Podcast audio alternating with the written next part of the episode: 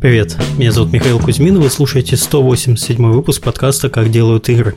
На связи, а на связи со мной, как всегда, вернувшийся из американской командировки Сергей Галенкин. Ура! Всем привет! Спасибо, я вернулся наконец-то в нормальную климатическую зону. А, и тут снова пасмурно и не жарко. Это хорошо. В этот раз у нас будет подкаст э, не про E3, как это ни странно, хотя E3 идет сейчас в самом разгаре, но мы решили дождаться окончания E3 и сделать выпуск про него в субботу э, чтобы уже полностью подвести итоги, обсудить, кто победил в PlayStation или Xbox, потому что PlayStation только сегодня ночью показывают, и дальше поговорить про всякое. Вместо этого мы поговорим про э, тоже важную тему. Это юридические вопросы и все связанное с, э, с юристами и юридической практикой именно э, относительно игр. У нас очень хорошие гости. У нас Александр Кожевников из Brandcraft. Добрый день. И Андрей Кривошеев, юрист из copyrightlawrussia.com. Всем добрый вечер. Э, наверное, а, начнем с рекламы, да, сначала? Да. Традиционно напоминаю, что поблагодарить нас за то, что мы занимаемся подкастом. Если у вас есть такое желание, можно с помощью системы Patreon. Есть ссылка у нас в описании. А, а также напоминаю, что подкаст выходит при поддержке нашего генерального спонсора компании PlayX. Ой, сейчас, а, где мой документ с рекламой? А, это, сейчас, минутку, тянем, тянем, тянем, потянем. А, вытянуть не можем. PlayX это авторы хитов Gardenscape, Township и Fishdom. Компания постоянно улучшает свои игры и покоряет все новые вершины топов Apple App Store и Google Play Market. Вы хотите работать над хитами в команде профессионалов с гибким графиком из любой точки мира? Добро пожаловать в PlayX. Сейчас компания открыта более 30 различных вакансий. Особенно актуальны вакансии аналитика, специалист по привлечению пользователей и тестировщика. Подробнее о вакансиях и условиях работы на job.playx.ru. Еще раз job.playx.ru. Подкаст также выходит при поддержке Аподил. Аподил – это платформа для грамотной монетизации мобильных приложений. Аподил помогает разработчикам встраивать рекламу, анализировать эффективность и получать максимум дохода. Через единый SDK Аподил дает доступ к более чем 35 рекламным сетям. Он автоматически подбирает самую выгодную для разработчика рекламу в режиме реального времени, чтобы вы могли полностью сосредоточиться на создании классных игр, а не на их монетизации. Так, и у нас единственная новость, кроме, кроме E3, который кроме E3, да. Да, то, что у Сергея наконец-то появился еще один продукт. Ура! Да, теперь у нас не только не одна игра и не один движок. Ну, движок все еще один. А игра не одна. Да, мы наконец-то заново анонсировали э, Fortnite который Тяжелая судьба. Тяжелая судьба. Игра в разработке э, находилась 6 лет. Ну, не как. Она не находилась в разработке 6 лет. Ее анонсировали 6 лет назад э, после геймджема. Там была очень смешная ситуация. Был осенний традиционный геймджем в Epic Games. Люди придумали Fortnite. Э, это э, был такой очень короткая, э, простая маленькая игра, где ты строишь ночью форт, днем строишь форт, ночью его защищаешь. И, Майнкрафт называется. Ну, она Tower Defense был на самом деле больше такой. Даже не, не очень Майнкрафт был. Mm-hmm. Такой больше Tower Defense. Сделали, ничего не было, игры не было, был только прототип, собран на коленке. Но... А, Директор по, развитию уже анонсировал. Нет, там, была, еще веселая история. И там же делали, одновременно происходил тот самый VGX Award, а, который видео гейм-шоу, я не помню, как он тогда назывался еще. Джеффа Кили, Video Games Awards, по-моему. Да, VGA он назывался, потом ее VGX переименовали. А mm-hmm. у нас с ними хорошие отношения. И, соответственно, они пришли и говорят, не хотите что-нибудь у нас анонсировать? Это у нас тут э, награды будут, нам надо что-нибудь анонсировать. А мы, у нас ничего нету, ну разве что вот прототип. ну давайте анонсируем прототип. Анонсировали прототип. И забыли про него, потому что там еще другие игры были, э, какие надо было делать. А прототип зашел, э, всем, всем понравился. А игроки не забыли. Да, игроки не забыли. Потом про игру вспомнили в 2014 году. Показали на E3 2015 года. А, игроки посмотрели такие, посмотрели, что-то маловато говорят. Слишком простая игра. Ну, пресса посмотрела. Сели переделывать. А, ну, как, игру-то переделывать не стали особо, добавили мета.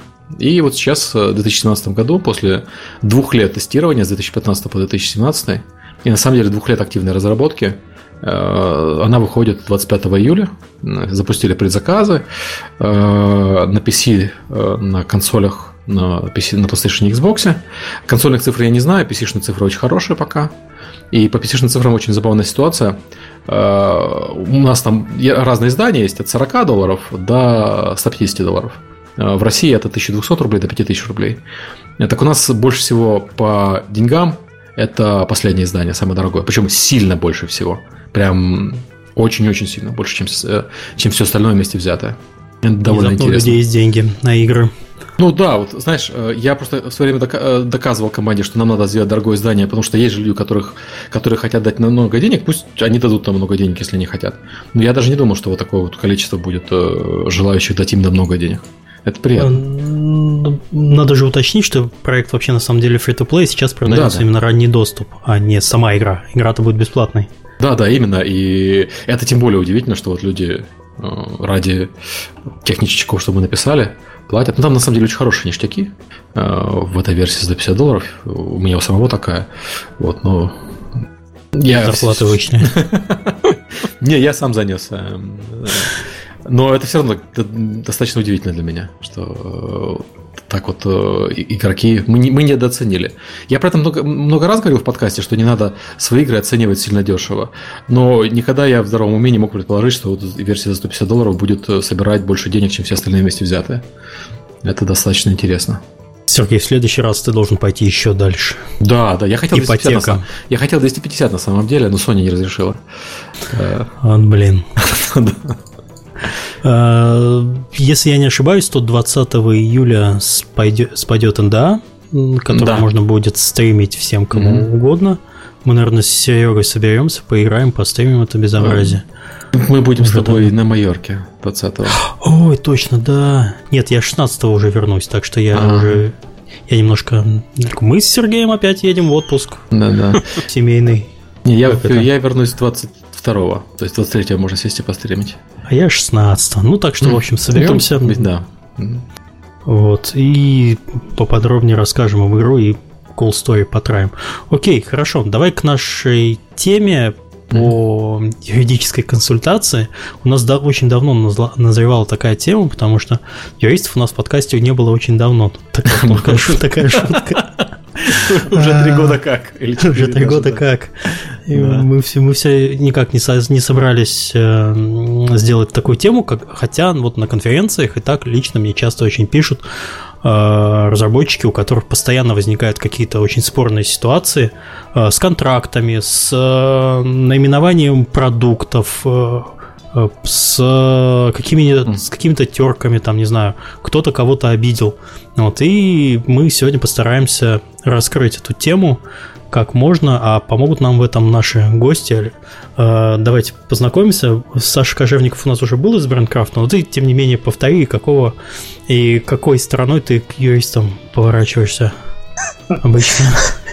Ну, во-первых, спасибо, что позвали еще раз. Э, Мы в агентстве занимаемся решением разных вопросов, на самом деле, очень, в том числе помощью по контрактам.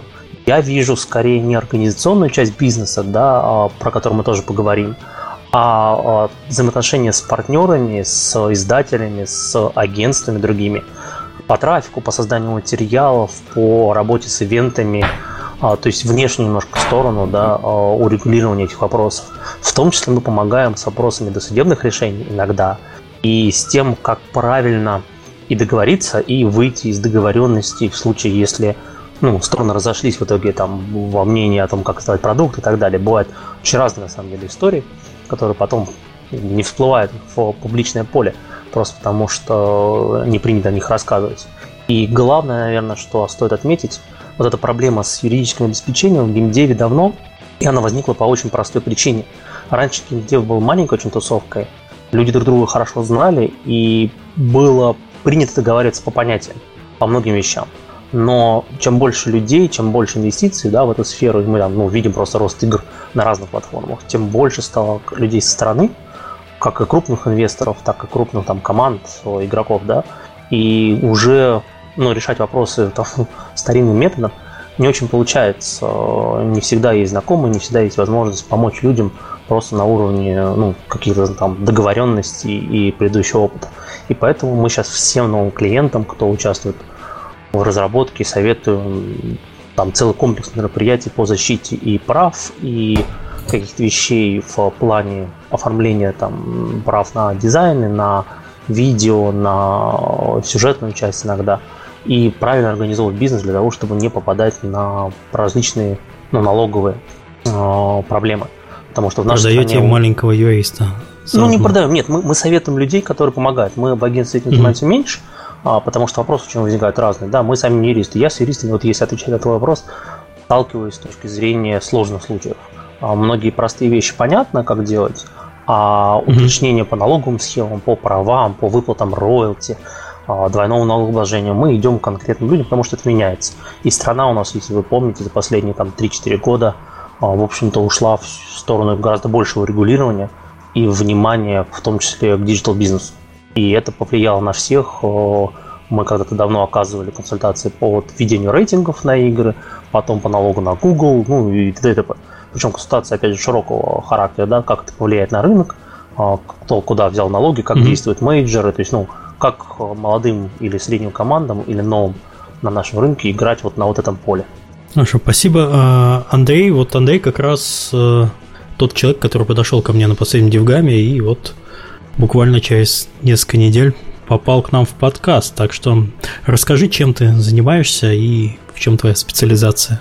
И почему ты так топишь именно за эту тему?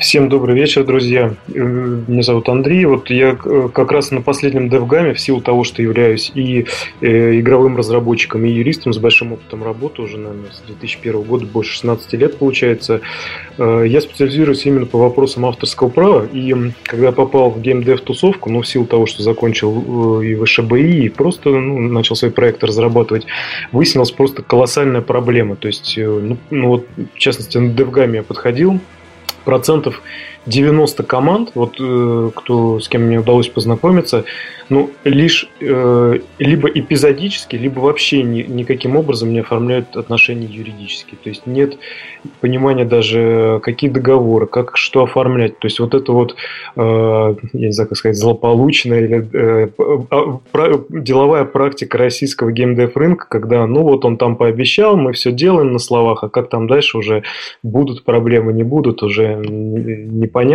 Вот, она вот, собственно, и проявляется. Лишь процентов 10, наверное, команд и, или э, инди-разработчиков имеют в штате или каким-то образом на постоянной основе юриста, э, привлекаемого там на аутсорсе вот, что, в принципе, их, ну, скажем так, в виде даже исключения, я бы сказал, выделяет из общей массы. Поэтому, в принципе, я вот э, с учетом своего опыта, достаточно большого введения э, юридических лиц и частных лиц по вопросам интеллектуальной собственности, в частности, авторского права, э, задался такой целью создать э, э, пакет документов, некие шаблоны, некие инструкции, посвященные ведению бизнеса именно игрового, и его, как бы, да, такой фундаментальный фундаментальной, э, фундаментальной основе юридической да, создания.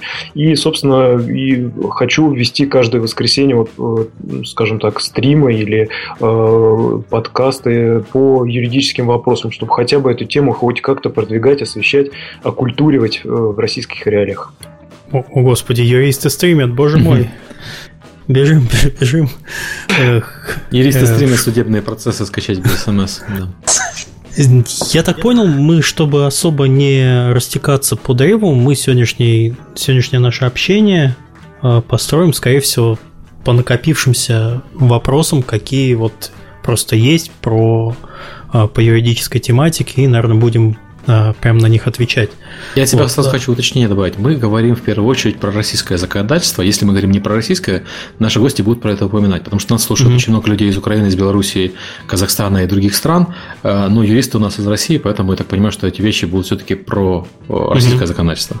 Сергей, да, все верно. Э, в принципе, я специализируюсь в российском законодательстве, но в силу э, каких-то меж, меж, ну, международных отношений какие-то моменты, может быть, будем затрагивать с учетом законодательства других стран. Но большей частью, да, мы говорим про Россию, потому что опыт э, работы мой именно здесь, и плюс специфика как бы именно российской деятельности, да, как бы она, ну, большей частью не только там в авторском праве состоит, еще есть ряд вопросов, которые мы сегодня, надеюсь, затронем, там связанные с персональными данными и с э, какими-то, может быть, и налоговыми вопросами, которые в том числе как бы, да, по российскому праву нами охватываются. Так что надеюсь, что мы поможем разработчикам, если кто дослушает сухую юридическую вещь до конца.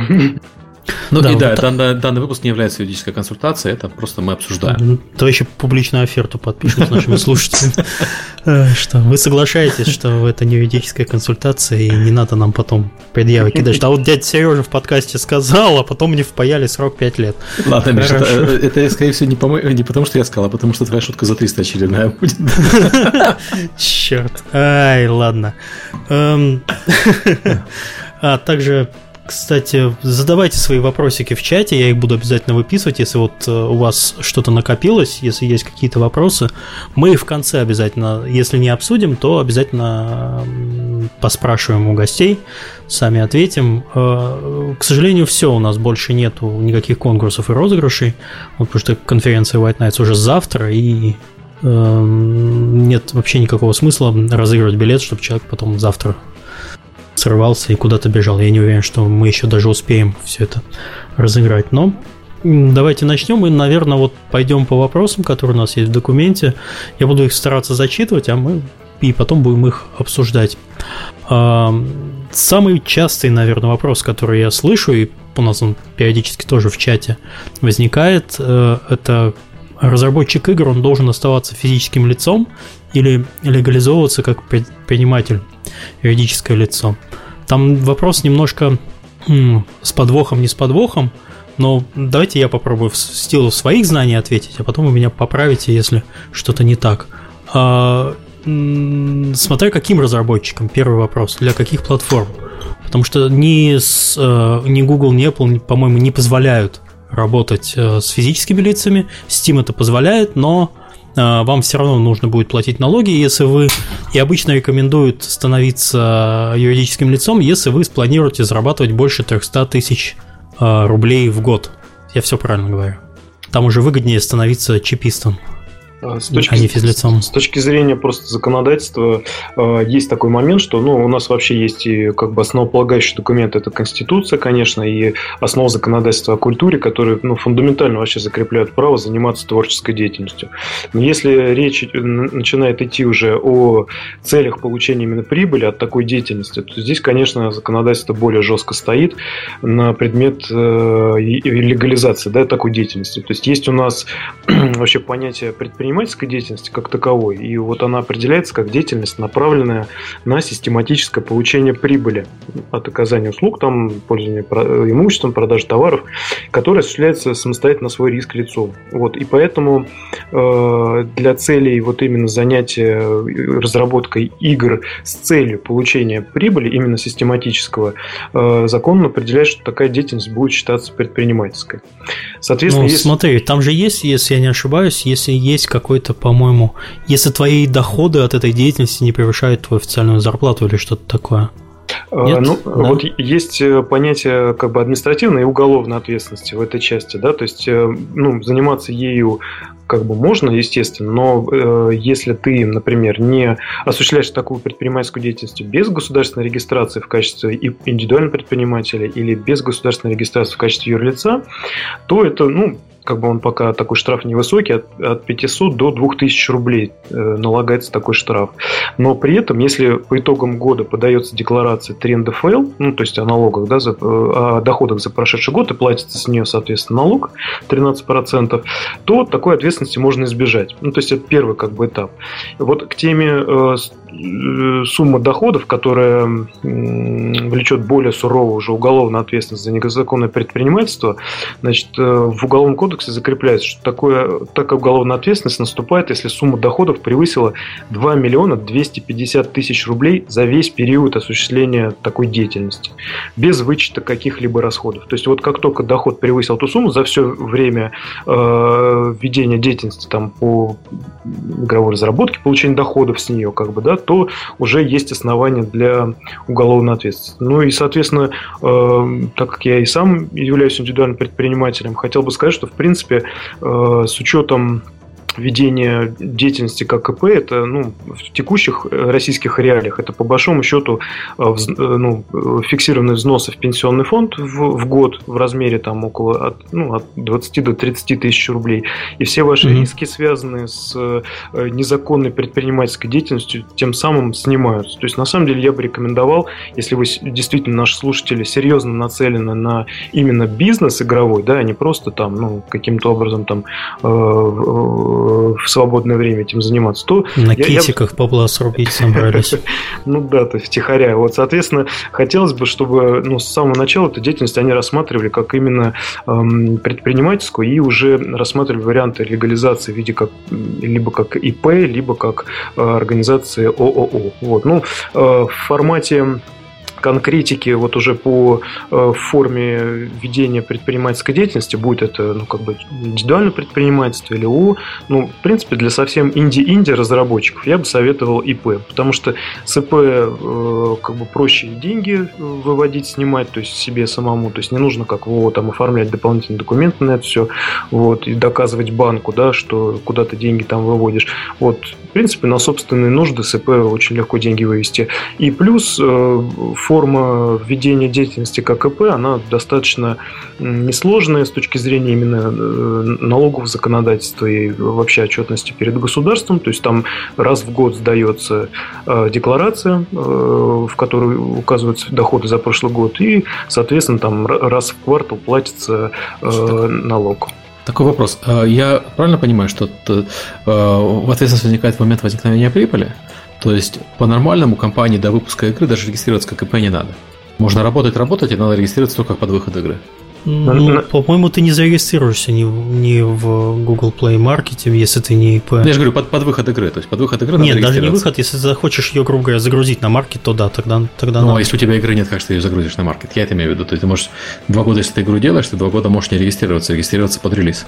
Правильно я понимаю или нет? В целом, да. Э, ну, я так понимаю, если разработка ведется исходя из э, собственных сил, как бы, да, то в любом случае права, они э, вот у того лица, кто эту разработку ведет, и возникают изначально. То есть сам рисуешь арт, сам mm-hmm. там музыку пишешь и прочее, прочее. То есть в этом плане проблем как бы никаких нет. Как только начинаются вопросы, связанные с привлечением третьих лиц, то есть, например, там художников, программистов и прочее, там уже необходимо, конечно, вопрос учитывать э, именно э, так называемый э, вопрос относительно того, кто будет правообладателем. То есть, если ты на себя, как бы, да, как правообладатель, как физлицо заводишь эти вопросы, то, соответственно, возникает вопрос в дальнейшем, а как индивидуальный предприниматель, да, какие права у него будут в отношении игры. То есть, потому что статус твой как физического лица и статус твой как индивидуальный предприниматель, он по законодательству формально разный. То есть, нужно будет, ну, по минимуму сделать хотя бы документы передачи прав там, от себя на ИП, чтобы доказать тому же Стиму, что на этом ИП есть право. Вот. А с точки зрения как бы, э, доходов, вот есть просто и вообще да, понятие как бы, отсутствия или наличия прибыли, то по большому счету э, есть разъяснение еще судебное, что само по себе отсутствие прибыли ну, не влияет на квалификацию э, как бы, правонарушений, вот именно административных, поскольку извлечение такой прибыли является целью предпринимательской деятельности, а не ее обязательным результатом результатом. Ну, то есть вот такое как бы вынес толкование суд, поэтому как только ну, человек понимает, что он разрабатывает игру именно в целях предпринимательской, в целях получения прибыли в конечном счете, да, выкладки в стор, вот, ну, с этого момента необходимо уже э, смотреть в сторону легализации. Я хочу еще добавить, что ну, большинство все-таки разработчиков, когда начинают делать свои там, первый, второй продукт, ну, наверное, смотрят на это как на перспективное развитие себя как профессионала и бизнеса. И в этом случае, если даже брать какие-то деньги, не знаю, там, а, не обязательно от родственников, от родственников, друзей, знакомых, да, и как-то пытаться развивать, то, конечно, а, что такое частное ведение бизнеса, что ИП не очень подходит для привлечения инвестиций и работы с некоторыми партнерами. А, это всегда имеет определенные юридические ограничения и ну, чисто структурные. Подписывать и добавлять какие-то штуки в плане прав и привлечения денег на ООО ну, гораздо проще разделять доли, разумно там формировать устав и так далее. Это часто приводит, на самом деле, вот работа через ИП к э, потом проблемам, когда первый проект может быть либо удачным, либо неудачным, надо будет там либо возвращать деньги, либо делить. То есть, когда вообще начинается вопрос э, результата деятельности. Это не видно в начале, но это очень часто видно вот, там, ну, через год после начала работы, в какой-то момент, когда игра начинает либо зарабатывать, либо не зарабатывать. Э, также я хотел бы отметить, что вот к теме вообще да, ответственности, инвестирования в проекты. То есть, если вы, допустим, сами на себя работаете, и только вы как бы эту игру там холите или леете, выпускаете, никого не привлекаете, то есть здесь как бы ну, ваши риски невысокие относительно э, ответственности там перед налоговыми органами и так далее. То есть вы сами понимаете, сколько налогов вам нужно заплатить, какую ответственность плюс-минус вы несете перед третьими лицами. Но как только вы выходите на уровень привлечения инвестиций, денег, то есть более крупные такие коммерческие отношения, то есть такой момент достаточно негативный в плане ИП. Это ответственность в том числе и личным имуществом. То есть если э, организовав общество с ограниченной ответственностью, вы несете ну, по сути дела, риск э, своих убытков только в размере стоимости доли, которым вы там владеете в этом УО, да, в уставном капитале, то ИП, если э, у него не хватает имущества для погашения обязательств, то э, ответственность может быть наложена на физическое лицо, ну, которое является, да, ИП. В этом mm-hmm. плане это более рискованный вариант, поэтому, да, если вы нацелены серьезно там и с инвесторами поработать, это, конечно, мой совет обязательно юрлицо. То есть вы снимете, по крайней мере, с себя лишнюю головную боль относительно э, своей личной возможной ответственности перед такими инвесторами. А ответственность, по большому счету, будет нести вот это общество, которое будет организовано. Так, хорошо. Эм, то есть эм, для того, чтобы вести более-менее бурную игровую игроразработческую деятельность, все-таки надо регистрироваться, и это такой однозначный вопрос. Вот. И а Ладно, а у меня вот такой вопрос. Если Хорошо, мы... хочется вести э, э, деятельность в разработке с целью получения прибыли. Тут важное уточнение было вначале. Хорошо, а такие вот вопросы сопутствующие, они, допустим, у меня возникают хорошо, я зарегистрировался как ИП, а сопровождение всего этого безобразия, вот многие не хотят это делать, потому что, ну, господи, это мне еще дополнительный геморрой, ходить налоговую, туда-сюда. А есть ли какие-то сопутствующие сервисы, которые бы ты мог порекомендовать для ведения вот этой всей отчетности ИП? Я знаю, есть онлайновые сервисы, а с какими можно? Работали с каким-нибудь? В целом, ну, я как ИП, на самом деле, мне это полдня в году занимает, то есть обобщить э, свои доходы путем банковской выписки за прошлый год, внести их в декларацию, потому что уже э, государственные органы там на сайте налог.ру э, предлагают к скачиванию программу, в которой сам автоматически все поля, ну, как бы заполняешь свои доходы, заполняешь э, те взносы, которые ты должен был в течение года вносить, и она тебе сама формирует декларацию, которую можно либо отправить, либо принести в налоговую. Если человек вообще не готов э, этим заниматься, то в принципе есть, конечно, масса сервисов, но вот эм, в силу того, что я ни одним из них ну, не пользуюсь, так как я сам да, это веду эту деятельность, ну, я знаю, широко распространено, например, мое дело, которое в самой же налоговой рекламирует при регистрации как ИП. Mm-hmm. Я не знаю, как это совместимо с государственной деятельностью, реклама коммерческой какой-то компании, но, видимо, она настолько приближена к э, налоговым органам, что они советуют ее как де-факто программу по ведению бухгалтерского учета и подготовки декларации ЗАГ. Вот, так что вопросы ведения как ИП, ну вот они с точки зрения именно налогового законодательства и э, взаимоотношений с пенсионным фондом, куда там надо раз э, в год э, вносить определенную сумму и по итогам года, да, маленькую да, взнос делать, если сумма налогов, сумма доходов там была превышена определенная, то по большому счету вот а, они как бы ну, достаточно просто закрываются готовыми программами государственных же органов, ну, либо вот такими сервисами.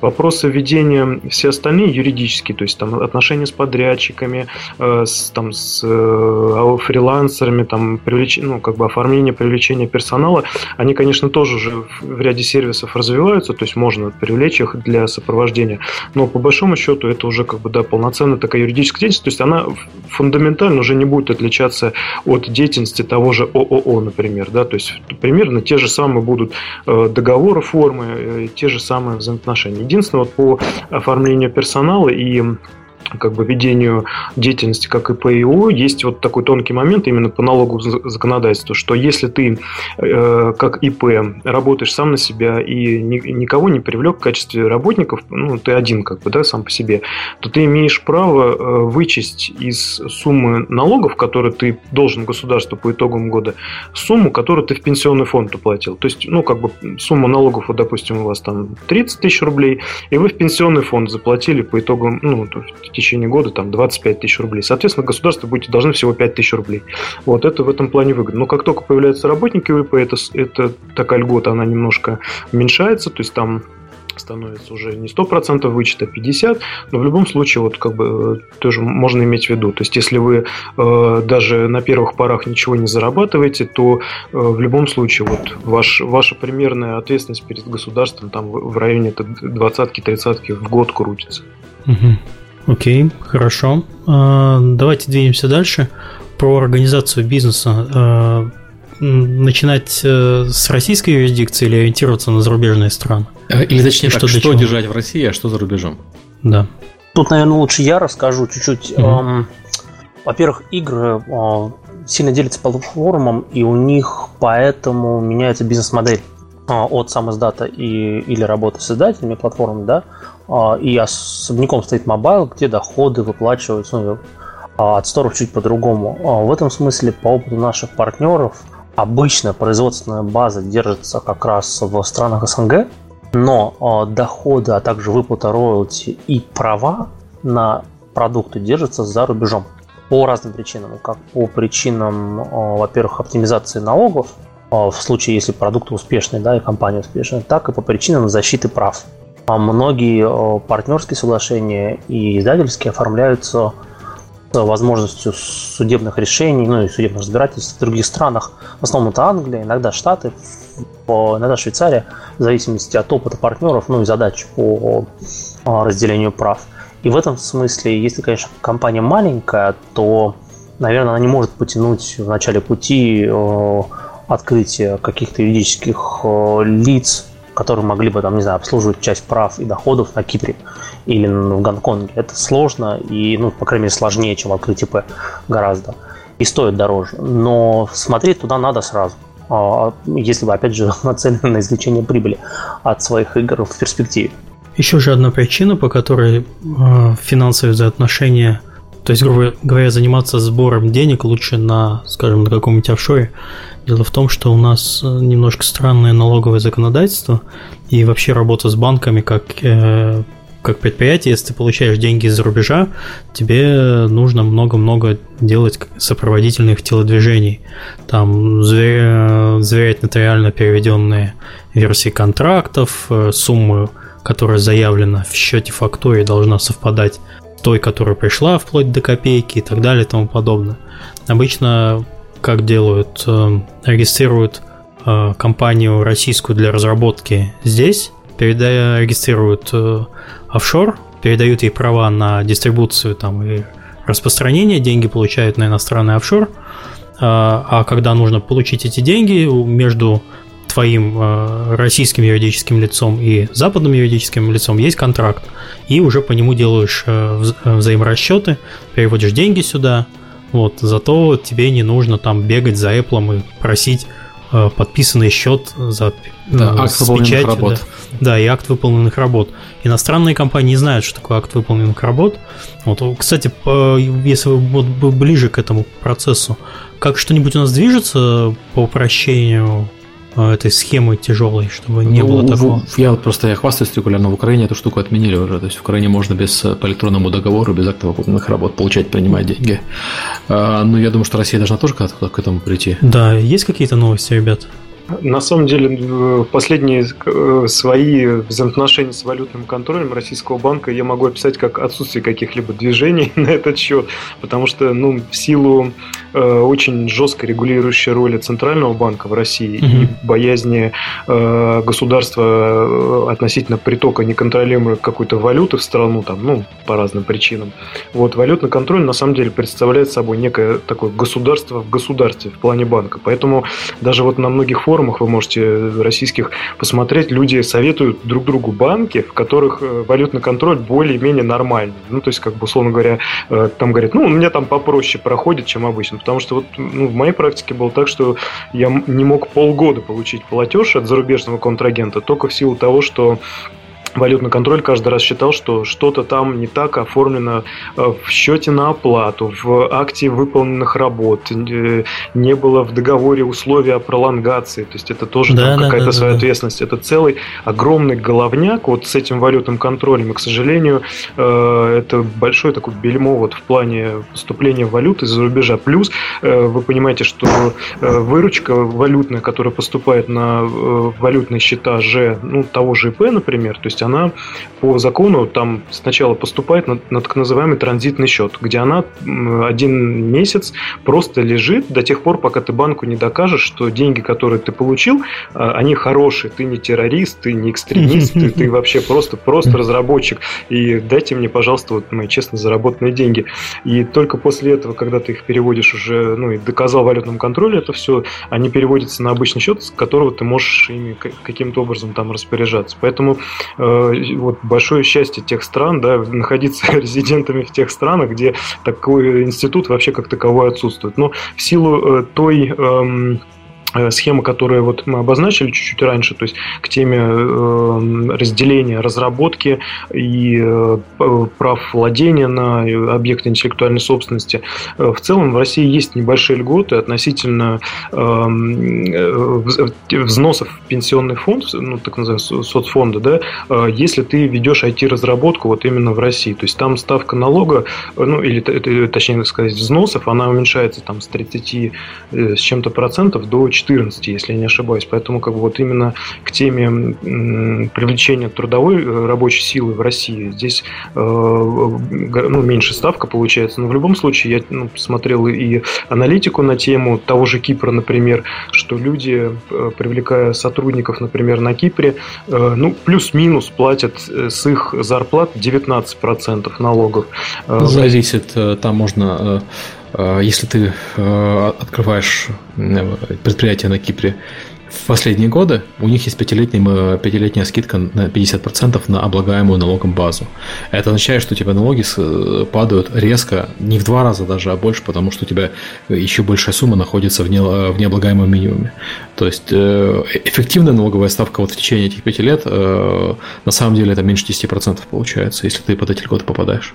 Вот это очень, конечно, круто, потому что в целом, ну, в России вот э, к теме э, тех же соцвзносов, ну, если как организация, да, работает, то есть вот они, получается, 13% НДФЛ, и вот если льгота вот это по IT-персоналу, это 14%, то есть, ну, там 27%, это как бы, это еще нижняя граница получается, вот. К теме, э, как бы вот, как ИП работают, ну, есть вот тоже как вариант, и, э, значит, э, по законодательству регионы в России э, имеют право Э, определенную деятельность по патенту, так называемую, то есть, ну, чтобы вы не путали, там патентное изобретение, это вот так называемый там патент, э, который ты покупаешь в качестве подтверждения того, что ты какой-то деятельностью будешь заниматься, платишь за эту деятельность фиксированную сумму э, в год и как бы больше не, э, не озабочен никакими вопросами да, с, в плане уплаты налогов государства. Вот некоторые регионы имеют право эффективную, э, как бы, по, по сути дела, ставку на доходы ИП на, по разработке ПО снижать до нуля процентов. Но это, к сожалению, там не Москва. Это, ну, там надо смотреть список, в каком регионе вы живете, то есть, соответственно, в как, где это можно этим воспользоваться. Но это вот как бы, по сути дела, как, даже не как правило, как исключение да, из э, ряда деятельности. Поэтому вот эти э, так называемые налоговые как лучше это сказать, налоговые э, льготы, поощрения, да, в разных странах, они очень широко применяются в западных странах. И вот, э, допустим, ну, готовясь перед данным подкастом, я задавал вопросы в разных группах, в Фейсбуке в том числе, и люди спрашивают, а где вот так организовать фирму, чтобы не платить э, налогов э, никаких, еще чтобы не взяли там за одно место в плане нарушения законодательства. Чтобы ну, не работать, не получать. Да, чтобы они сами на банковский счет приходили и обмазываться ими по итогу. Но вот в целом, э, как бы тут нет, нет такого ответа. То есть ваша ситуация, как бы в любом случае, нужно комплексно анализировать. То есть сколько будет у вас сотрудников, какую именно конкретную деятельность вы будете вести в плане разработки по там, владения э, правами на объекты интеллектуальной собственности и прочее, прочее, прочее. И уже исходя из вот этих, э, как бы, да, вот этой информации, которая получена, уже можно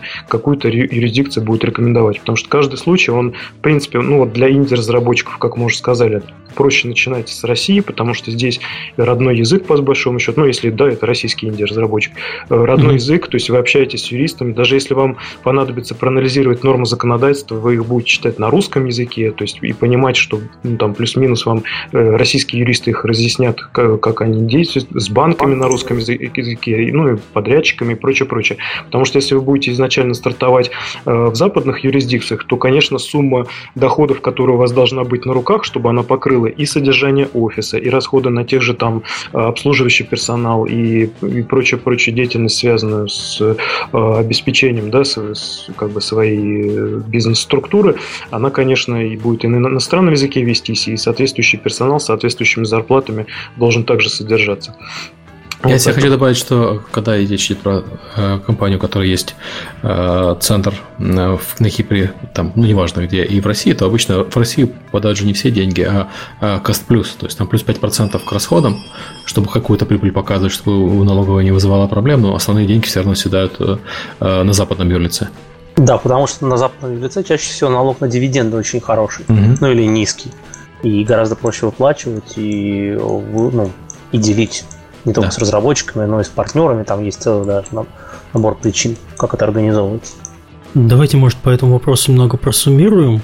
А, разработка и права лучше регистрировать у нас а, по месту, ну, в России, скажем. Собирать деньги лучше всего в офшоре. И а интеллектуальную собственность лучше держать в офшоре тоже. Окей, хорошо. Судиться и проще, да. Выплату дивидендов, как, как пилить бабло заработанное, где Там лучше? Же. Там, Там же все. Окей, хорошо. Насколько я понимаю, э, выводить деньги в Россию нужно только потому, что у тебя не все участвуют в прибыли, и им надо платить зарплату иногда. Ну вот к теме, кстати, того же Кипра, э, по-моему, если я не ошибаюсь, перечисление денег от того же Гугла и Apple возможно, если э, именно в месте нахождения юрлица открытый банковский счет. То есть, например, это угу. Кипр, Кипр и кипрский счет будет. Потому что в противном случае у них там тоже вопросы, куда действительно уходят деньги, где действительно да, тот человек, который ну, находится именно как резидент страны, который этим всем занимается. Поэтому э, к теме вот того же Кипра, например, то есть там э, ставка, если в лоб на прибыль 12,5%, 10%, э, то если такая же, ну, вторая кипрская компания именно владеет правами и лицензирует их, э, компания, в которую приходят деньги, кипрскую же, то там всего ставка будет 2,5%. Все, все, не стучи по пробелу. Извините, пожалуйста. 2,5%. Окей, давайте дальше немножко по авторскому праву поговорим. А, что ты хотел, Андрей, рассказать в принципе, по большому счету, вот, э, у нас вопрос достаточно комплексный, да, то есть э, по авторскому праву, то есть э, разные аспекты, то есть и возникновение, и э, люди задают вопрос, вот можно ли использовать объекты авторского права, э, которые похожи на другие объекты авторского права, как быть, если, например, э, на основании оригинального произведения создано другое произведение, ну, сейчас мы так последовательно их будем разбирать, да, относительно того, что тех, тех вопросов, которые мне были заданы, вот, по большому счету, ну, то есть с самого начала надо понимать, что автором как бы как такового э, любого произведения является гражданин. То есть это ну, угу. именно физлицо, которое создает этот, это произведение. То есть э, иные случаи, они по, по большому счету уже дальше зависят от того, кому переходят права именно имущественно на этот созданный объект. Но изначально это как бы именно физлицо. По, по поводу формальности каких-то, ну вот в российском законодательстве нет э, какой-то обязанности регистрировать э, объекты авторского права. Как только э, программа, рисунок, код э, были созданы в объективной форме, ну, то есть то, что можно увидеть другим людям, да, посмотреть, и был э, творческий труд в отношении этих объектов, считается, что у данного лица, кто это сделал, возникло авторское право. В принципе, э, есть ну, понятие, да, что такими авторами не признаются лица, которые оказали только техническое содействие, консультационное, организационное или материальное, или там способствовали оформлению прав, например, на такой результат. То есть они сразу как бы законодательством э, из числа авторов исключаются. Так, так что в целом, как только вы что-то создали, нарисовали, у вас права.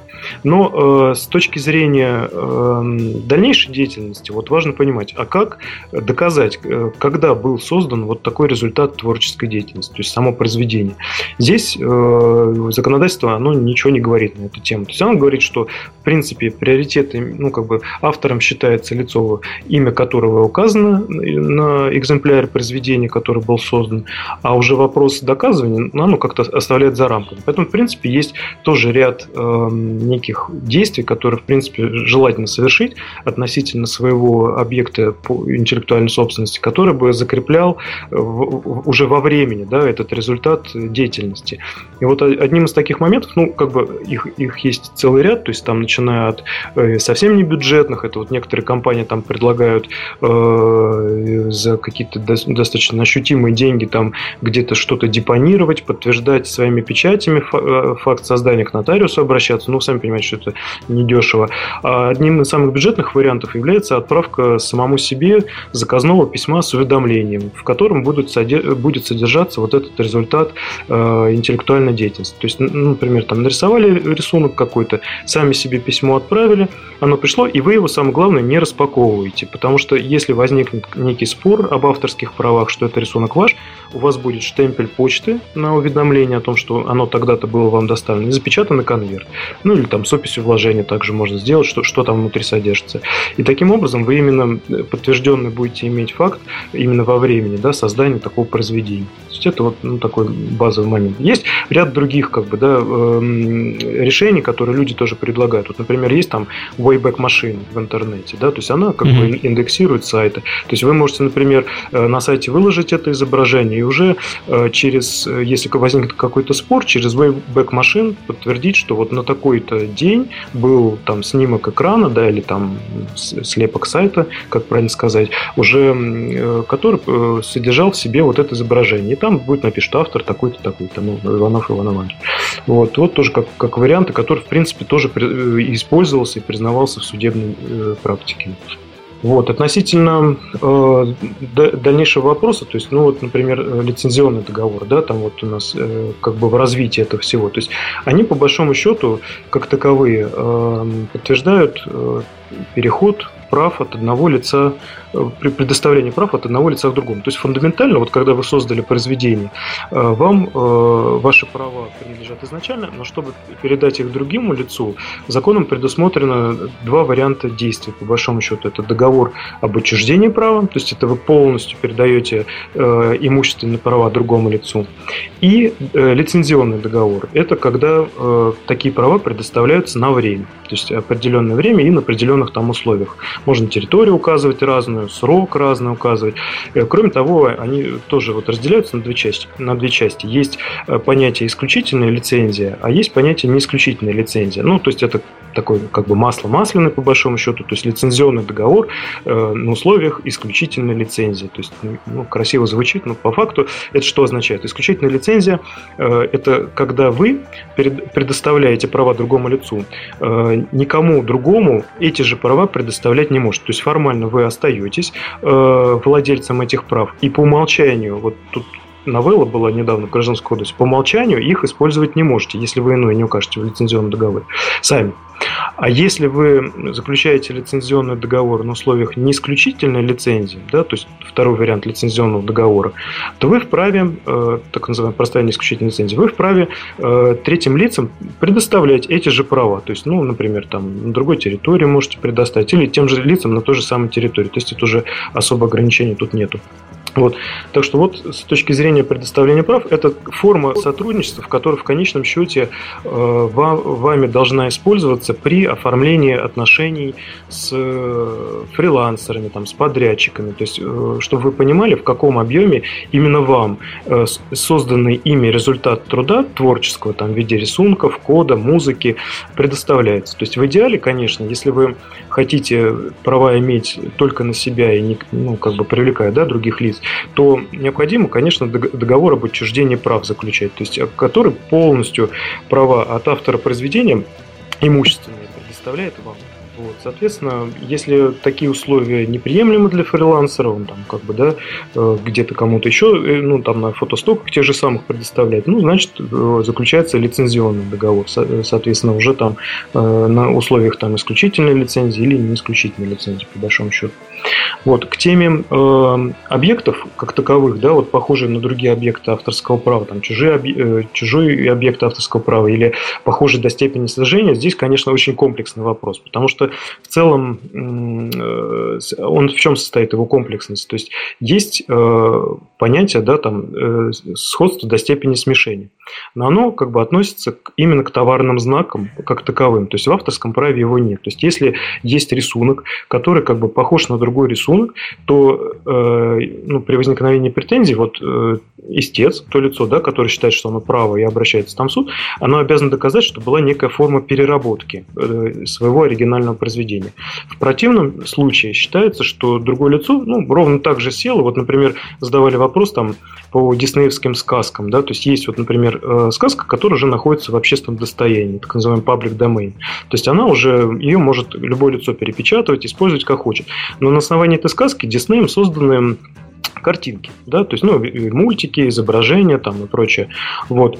Э, и э, люди спрашивают, а могу ли я, вот, например, ту, ту же самую Белоснежку нарисовать, и чтобы не столкнуться с претензиями правообладателя в виде Диснея? Я могу сказать, что, в принципе, вы можете на основании сказки нарисовать свои рисунки. Но как только э, эти рисунки будут ну, скажем так, являться переработанными рисунками Диснея, тут уже, конечно, у Диснея могут возникнуть вопросы. Действительно ли вы сами рисовали? Или все-таки взяли за основу их э, изначальный труд и использовали его как бы в своей уже деятельности там, в дальнейшем? Поэтому тут надо вот опираться именно на факт, э, как бы изначально, чем вы руководствовались в создании своих объектов именно авторского права. По этому поводу есть э, такой тест, который применяется на самом деле торговым маркам, не к рисункам называется «Идиот в спешке». Э, может ли человек, который спешит и обладает интеллектом ниже среднего, перепутать торговую марку Adidas с торговой маркой Abibas? Если может, значит это нарушение авторского права. Да, по большому счету, вот э, ну, наше законодательство, оно, ну, как бы очень, конечно, у нас формат программы вряд ли позволяет сухим юридическим языком пересказывать гражданский кодекс, вот, но так какие-то выдержки вот действительно важные, то есть можно, э, в принципе, озвучить. И к теме вот тоже такого э, злободневного вопроса относительно вообще, а что э, не может являться объектами авторского права. То есть закон тут тоже имеет определенный перечень, вот, который э, содержит в себе такие объекты. И в частности, сейчас я попробую зачитать. Вот, авторские права не распространяются на идеи, концепции, принципы, методы, процессы, системы, способы решения технических, организационных или иных задач открытия, факты, языки программирования, геологическую информацию о недрах. То есть это вот перечень, который прямо в законе содержится, в Гражданском кодексе. И как вы видите, вот, например, ну, в самом начале, да, там идеи, концепции, принципы, методы. То есть они как бы не охраняются авторским правом. Поэтому вот у многих тоже вопрос, ой, я там расскажу идею, ее сразу там украдут и, и прочее. На самом деле, как идея, она как бы, да, она ничего не стоит. На самом деле, даже есть поговорка, ваша идея стоит минус миллиард. То есть пока вы не ее каким-то образом не реализовали, она так и витает в воздухе. И если у вас есть какие-либо в отношении этой идеи серьезные намерения, рекомендации ее в объективную форму э, выразить, да, то есть создать некий объект, в котором эта идея будет реализована. И вот уже с этого момента у вас э, возникнут права в отношении вашего, как бы, да, реализованной вашей идеи, под произведения, так называемого, творческим трудом созданного. Вот, поэтому э, надо понимать, что э, люди, которые там говорят, ой, ты украл мою идею, на самом деле, ну, они под собой никаких правовых оснований претензий к вам иметь не могут. То есть они смогут вам предъявить претензии, то есть если у них есть некие объекты созданные, которые, ну, скажем так, на основании которых вы свои уже как бы реализовали какое-то свое произведение. Поэтому тут эм, вопрос больше вот к теме творческого труда, он должен как бы, ну, именно выразиться в объективной форме. И тогда уже вы вправе пользоваться благами и э, правами, предоставленными вам Гражданским кодексом. Окей. А, в целом, тут все понятно а, по, по этому вопросу. А, вот э, вопрос про соавторство вы, по-моему, нет, не освещали. Что делать, если над игрой работают э, люди, каждый из которых не получает денег, потому что они все сооснователи? Как юридически это закреплять?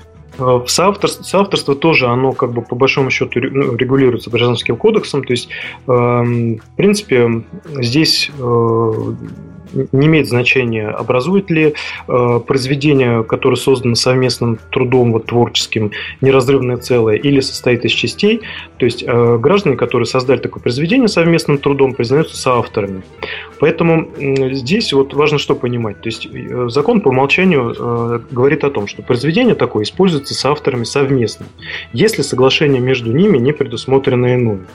Э, значит, э, то есть это значит, что по большому счету, если вы э, создали какой-то объект ну, совместным трудом, то очень желательно э, заключить между собой соглашение, которым будет регулироваться порядок э, использования такого произведения, чтобы не было ситуации, когда Э, один из основателей э, определенным образом использует э, произведение, второй еще каким-то. И с этой точки зрения, чтобы с самого начала была договоренность. Потому что если произведение образует неразрывное целое, то есть, ну, например, там нельзя одну часть от другой отделить, ни один из авторов не вправе без достаточных оснований запретить использование такого произведения.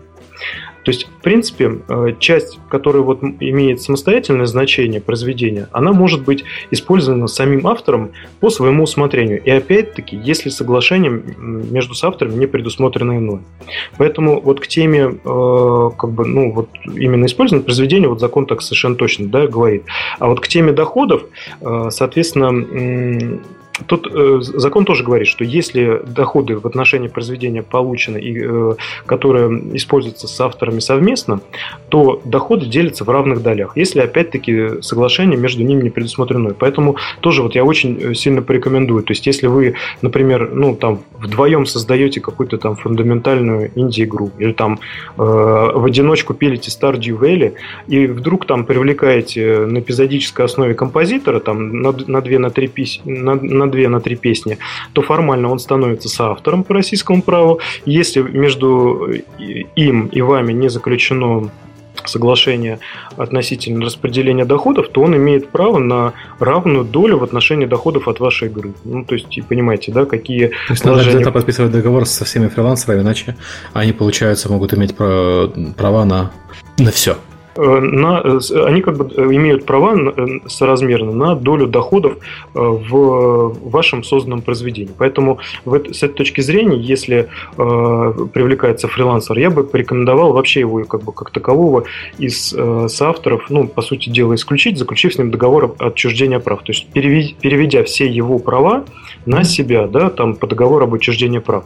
Э, с точки зрения вот как бы совместной работы, ну, вот как, да, вопрос был задан, то есть оно вот как бы, ну, здесь уже будет регулироваться больше соглашений между такими соавторами, то есть потому что они как бы, ну, каждый сам вправе считать, ну, какой э, объем работы он сделал, да, ну, то есть договоренность будет там 50 на 50 или там 33, 33, 33, например, в плане доходов, да, соответственно. Окей, okay. uh, спасибо. Давай-то, uh, наверное, перейдем к следующему вопросу по поводу юриста в штате. Э, я так понимаю, что у нас есть вопрос, нужно ли держать своего юриста в штате. Я так понимаю, что ответ вкратце нет, потому что вы не можете себе это позволить. Но, может, есть какие-то детали, когда нужно заводить юриста в штат. Ну, к теме юристов в штате, вот э, я считаю, что, конечно, э, юрист, который более-менее разбирается в вопросах авторского права, знает там английский язык, условно говоря, для общения со Steam, там, подачи каунтер, DMCA и прочих вопросов, он для инди-разработчиков, конечно, будет затратен, потому что объем э, прибыли, который, да, такой разработчик получает, и э, те работы юридические, которые там делаются квалифицированным специалистом, зачастую несопоставимы. Поэтому, э, ну, очень часто используется там привлечение на эпизодической основе юристов. То есть, например, разработать какую-то форму договоров с фрилансерами, там, чтобы не было юридических проблем, или э, подготовить пакет документов там, по персональным данным тем же самым. То есть ну, для определенной э, уверенности да, в том, что никаких проблем в, в этой части э, не будет да, деятельности. Вот, поэтому э, как бы я рекомендовал бы юристов в штат нанимать, когда у вас совершенно точно уже сформирована такая бизнес-структура, которая генерит определенный э, доход там, каждый месяц, и когда у вас просто ну, чуть ли не на ежедневной основе возникают какие-то какие-то договоры, там, да, отношения, там, какие-то, может быть, э, согласования условий договоров э, с фрилансами и прочее, прочее, прочее. Тогда э, юрист в штате, он как бы будет выгоднее, чем если вы будете, там, условно говоря, дробить те же самые суммы там, на привлечение э, юристов там, на аутсорсе или просто, да, там, используя неких юридических сервисов. В любом случае, живой человек, он, как бы, конечно, лучше, чем там бездушные шаблонизаторы, потому что с этой точки зрения всегда человек из своей практики сможет вам подсказать, э, какие там налоговые аспекты стоят за тем или иным условием, и какие, например, там формы э, перспективной боли, ну, там, с точки зрения, например, планируемых изменений законодательства и так далее. То есть на, как, на каком-то этапе, конечно, и посоветоваться банально даже с юристом будет полезно. То есть э, люди вот тоже задавали вопрос в Фейсбуке, говорят, вот я там два года пилю игру, и у меня денег вообще нет, вот просто нет вообще. Я боюсь, что юристы там вообще тя, э, лягут, лягут на мою шею там тяжким камнем и потянут меня к одной, и я вообще ничего не смогу больше сделать. Вот. И на самом деле это страхи, они как бы, ну, по большому счету, наверное, возникают из того, что люди и толком-то к юристам не обращались. То есть они ну, как-то представляют стереотипно себя в голове, что это за работа такая. Но на самом деле ну, юристы те же самые люди, как игровые разработчики. Они также э, вам по-человечески смогут объяснить. Даже если вы жуткий интроверт, там, я не знаю, отшельник, где-то сидите у себя заперти, заперти, в любом случае даже банальная переписка с юристом, она хоть как-то вас будет э, на какую-то правильную форму э, работы подвигать. Хотя бы немного развлечет. Я вот хотел добавить, эм, наверное, важное такое с точки зрения нашей вот организации бизнеса, понимание. Если мы говорим о российском, ну или СНГшном разработчике, то вам нужно иметь хорошего под рукой юриста на работа с локальным рынком как раз не только там условно с налоговой, да, но и с банками, с а, подрядчиками, возможно, с какими-то вещами по оформлению прав, агентствами, партнерами, фрилансерами. А вот если вы переходите к работе международной, то вам нужен не юрист, а бездев, который имеет опыт работы с другими юрисдикциями, потому что чаще всего а, этому бездеву, ну, во-первых, у бездева есть какие-то... Бездев – это бизнес-девелопмент менеджер, да, то есть человек, который отвечает за а, контракт на коммерческую работу. И он, во-первых, знает уже обычно а, проблемы разных юрисдикций или партнеров типов, да, плюс он может найти юриста, который даст конкретную консультацию по не знаю, по какой-нибудь азиатской стороне, в которой никто из ваших знакомых никогда не работал и быстро не разберется. А, и это его работа подтянуть правильные ресурсы, потому что там возникают три уровня вопросов. Первое это как раз защита прав, Второе – это налоги между странами. И третье – это оформление коммерческих условий и а, как и передачи прав, так и а, выплаты роялти и всего остального. И один человек, ну, я не встречал на практике, который может все вот это объять, и юристы во многих случаях не хотят отвечать за бизнесовую часть. Это, в общем, понятно почему. Они могут проверить, они могут дать свои рекомендации по оформлению, они могут сделать текст договора, но не совсем их работа а, формировать условия договора в том формате, как а, для того, чтобы защитить ваш бизнес. Поэтому ищите чуть-чуть другой функционал скорее. Вот. Тут я не знаю, Андрей может ну, быть не согласен с, с постановкой вопроса, но на самом деле вот, ну, у меня большинство людей работают ближе вот, ну, вот к такой схеме. Просто потому, что стран огромное количество юрисдикций и форматов взаимоотношений тоже много. И мы на какие-то конкретные вещи просто находим ну, юристов под разовую задачу, там, не знаю, на территории Германии. Э, и решаем с ним вопрос, а потом уже идем дальше, потому что бывают контракты, в которых несколько юрисдикций сложно сочетаются, бывают компании очень сложно организованные. И вот этот вот вопрос выплаты роялти в одном месте, а получения дохода в другом, он для многих стран сейчас ну, тяжело на самом деле рассматривается в правовой зоне. На самом деле, э, я полностью согласен с точки зрения Алекса, потому что ну, нет э, в мире человека, я ну, там, на 100% уверен, который знает э, любое законодательство до такой степени, что может консультировать по нему вот просто там, не выходя из офиса. То есть, в любом случае, вот даже там в России юристы учатся там минимум там 4 года, а то и больше там с учетом магистратуры. Плюс э, всегда в работе юриста по определенным направлениям и учитывается и судебная практика, и, и какие-то э, трактования государственными органами законодательства и прочее, прочее. Вот куча мелких моментов, которые, ну, допустим, именно привязывают юриста именно к конкретному законодательству. Поэтому, когда возникает вопрос по законодательству в Германии, ну, все мы можем, там, условно говоря, владея более-менее там английским со словарем, там, да, зайти и примерно понять, о чем идет речь в конкретном нормативном акте. Но э, всегда тот же самый немецкий юрист, э, те же самые вот эти вот так называемые подводные камни по законодательству будет знать и, по крайней мере, вас сориентирует, э, на какие да, условия стоит обратить особое внимание там, или какие условия вообще стоит исключить из договора. Поэтому я полностью поддерживаю. Это гораздо более профессиональная позиция, чем если обращаться только к одному человеку и зависеть от него вот в плане получения каких-то консультаций. У меня вот из этого вопроса вытекал следующий. Э, вот я не помню, кто из вас сказал, что желательно воспитывать без дела с некоторым знанием юридических э, вопросов. Алекс, по-моему, ты говорил. Ну, наверное, да, потому что это путь э, для роста бизнеса. Моя, моя как раз задача, она ближе к решению таких стратегических вопросов. Да, хорошо. А маленький ликбез хотелось бы для таких людей, которые вот не хотят себе брать юристов в штат, но тем не менее какая-то текучка по документам у них есть. Ну, не знаю, подписать договор на распространение э, игры на какой-нибудь экзотической территории, где там Steam недоступен или какие-то условия хорошие, предлагают на что обращать внимание при подписании такого договора, там какие-нибудь пункты там, э, что, что нужно сделать, чтобы не пролететь. Э, обычно, ну то есть я обычно отвечаю кратко, там нужна территория, срок и обязательно смотреть территория, срок и условия продления. Ну, помимо там финансовых условий и каких-то скрытых платежей. Что еще? Там есть целый спектр, на самом деле, вопросов. Э, первый, например, очень хороший момент – это понятие коммерческого релиза или выхода продукта. То есть, что считается моментом выхода, да, э, какую форму это имеет что при этом наступает. Это первый, и, соответственно, есть обратный момент прекращения ну, обслуживания вот этих прав партнерам на конкретной территории. Когда... Termination. Да, ну, э, да, закрытие, не обязательно закрытие контракта, там разные бывают условия, но факт, когда игра перестает э, быть поддерживаемой по разным причинам. Это вот mm-hmm. важный момент. Я видел очень много случаев, когда а, игра по тем или иным причинам не выходила в коммерческий релиз, и поэтому часть договора, в том числе финансовые, например, условия, которые есть э, в одних ну, в одном из пунктов или в приложении, не наступали вообще, потому что фактор а, выхода продукта ну, не, не получалось.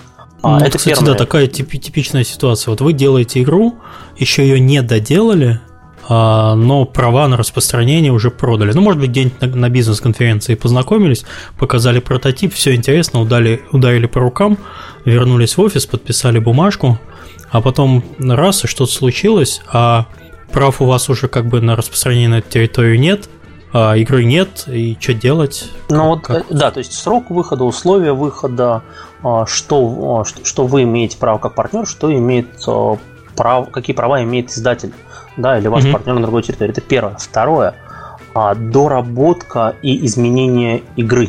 А, иногда в договоре указаны какие-то общие фразы, что, не знаю, расходы по доработке ведет изначально разработчик, и да, там в разумных, да, в разумных пределах.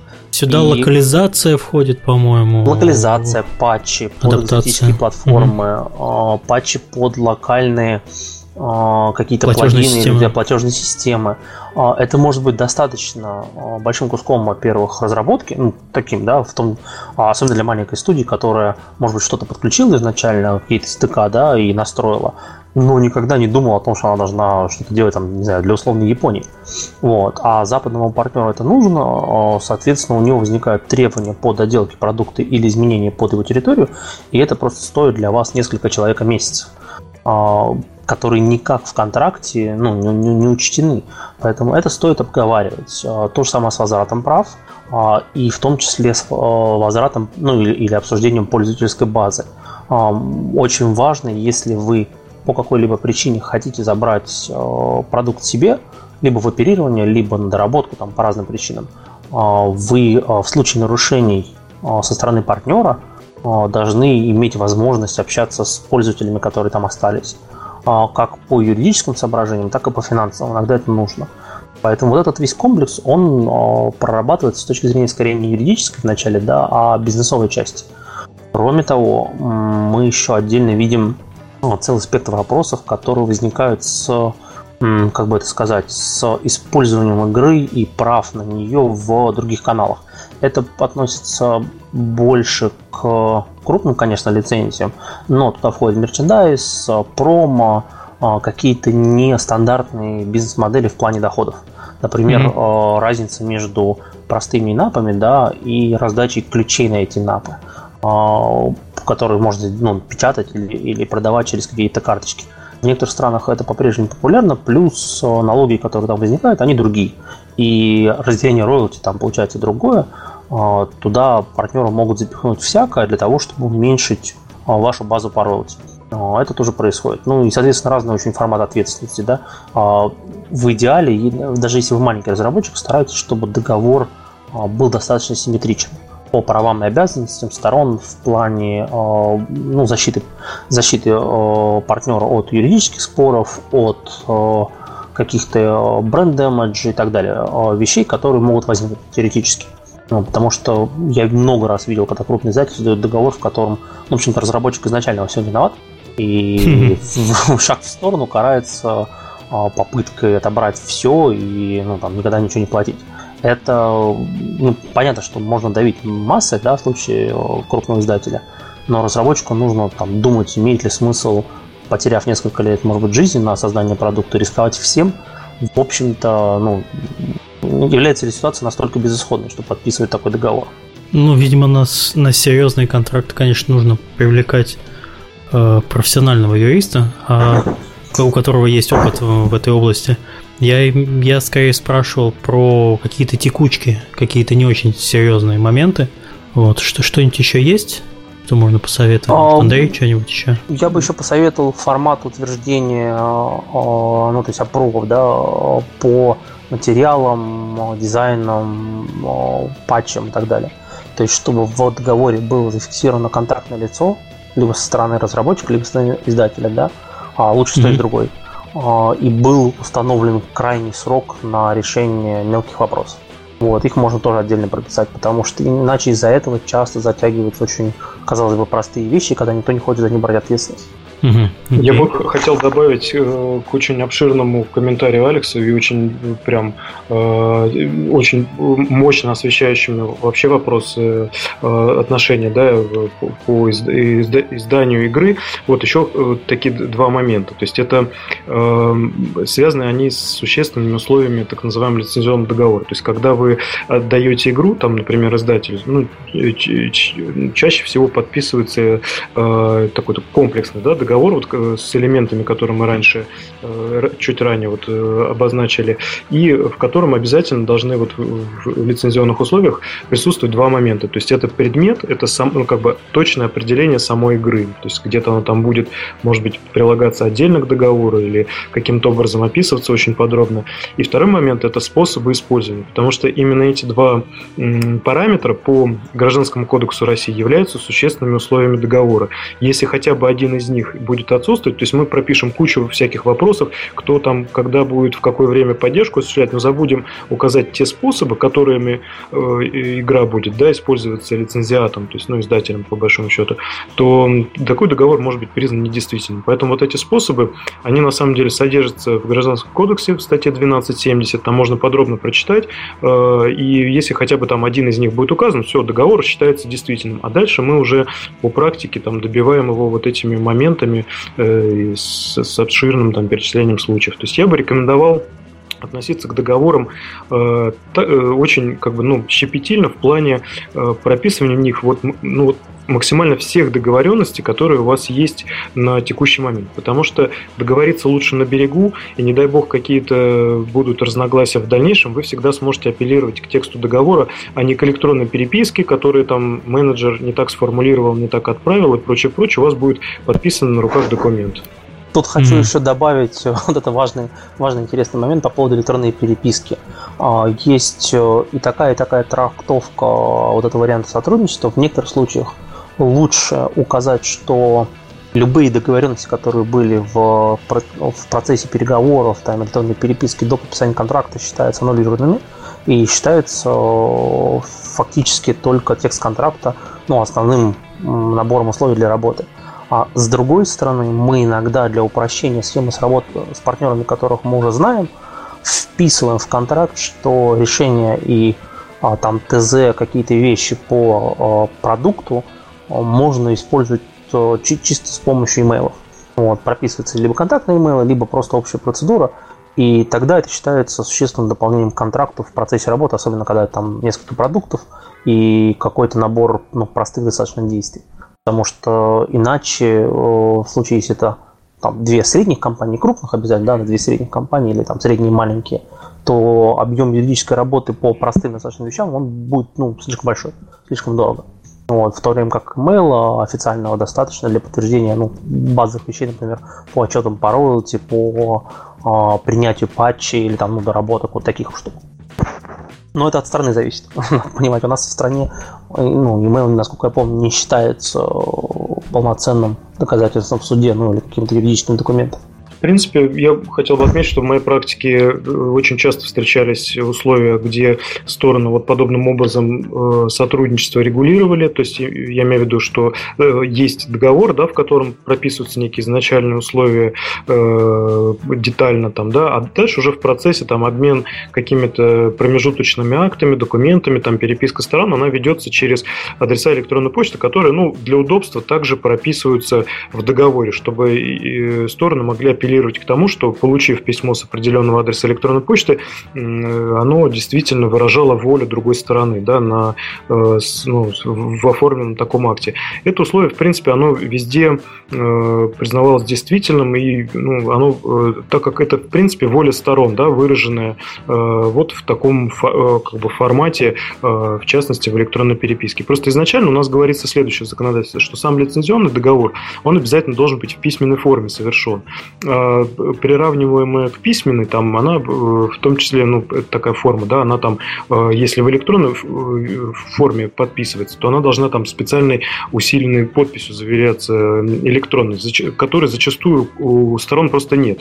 Поэтому изначально, если договор подписывается в письменной форме, в дальнейшем это уже переписка на основании него, она как бы его дополняет, и это не противоречит законодательству, что в принципе допустимо.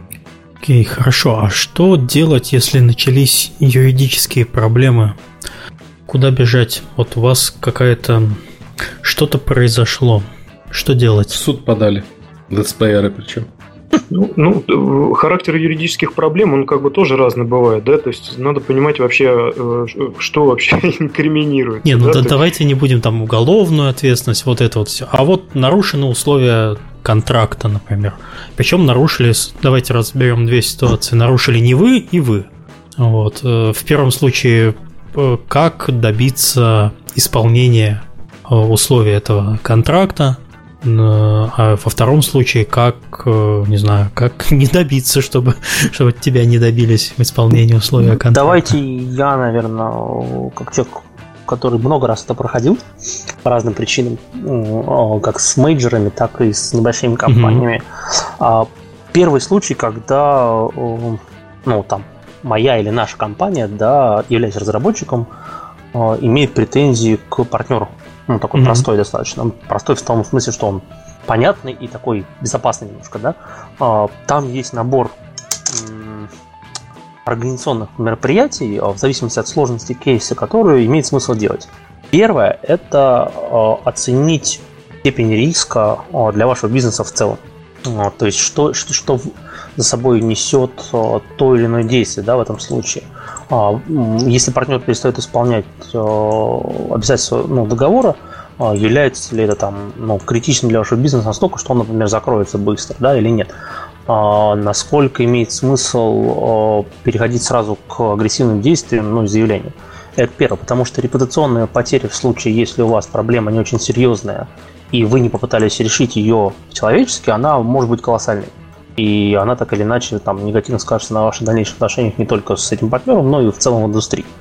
А, такие вещи часто выплывают а, потом в разговорах. Поэтому первое, что вы делаете, это, естественно, говорите с менеджером с той стороны, и руководителем там доносите свою ситуацию, да, а параллельно всегда, вне зависимости от того, насколько у вас хорошие отношения, а, какая причина, намеренная или ненамеренная нарушение договора со стороны партнера, вы начинаете протоколировать происходящее. А, делать базовые, может быть, идиотско выглядящие, но нужные вещи. Например, если у вас в контракте стоит, что партнер должен в течение 30 дней после получения официального письма исправить нарушение договора, такой ну, часто используется, да, а, как терминология, вы это официальное предупреждение шлете на официально указанный в договоре адрес. А в мягкой mm-hmm. форме, в понятной, просто для того, чтобы потом, когда у вас, не дай бог, это перейдет в какое-то досудебное разбирательство, не было такого, что а почему вы не могли написать? Ну, то есть нам никто не сказал. Вы говорили с менеджером с каким-то, не знаю, по скайпу, и ну, это не является официальным общением между компаниями. Вот. Начинайте аккуратненько, тихонько собирать все это дело условно в одну папочку, да. А, для того, чтобы иметь доказательную базу в случае э, эскалирования ситуации. Это первое. Второе. Если у вас есть возможность еще до того, как, опять же, ситуация назрела, подумайте, что вы можете сделать со своей стороны для того, чтобы иметь контроль над ситуацией в плане, я не знаю, доступа партнера к билдам, к серверам, к правам э, на продукт, то есть насколько вы вообще правильно все оформили, чтобы можно было в случае, если кто-то издает на вашу, например, мобильную игру, да, пойти с жалобой в Store, если кто-то издает вашу игру в Steam, пойти с жалобой в Steam, там, ну и т.д. То есть есть целый набор ну, какого-то такого внешнего давления, который, в принципе, можно применить.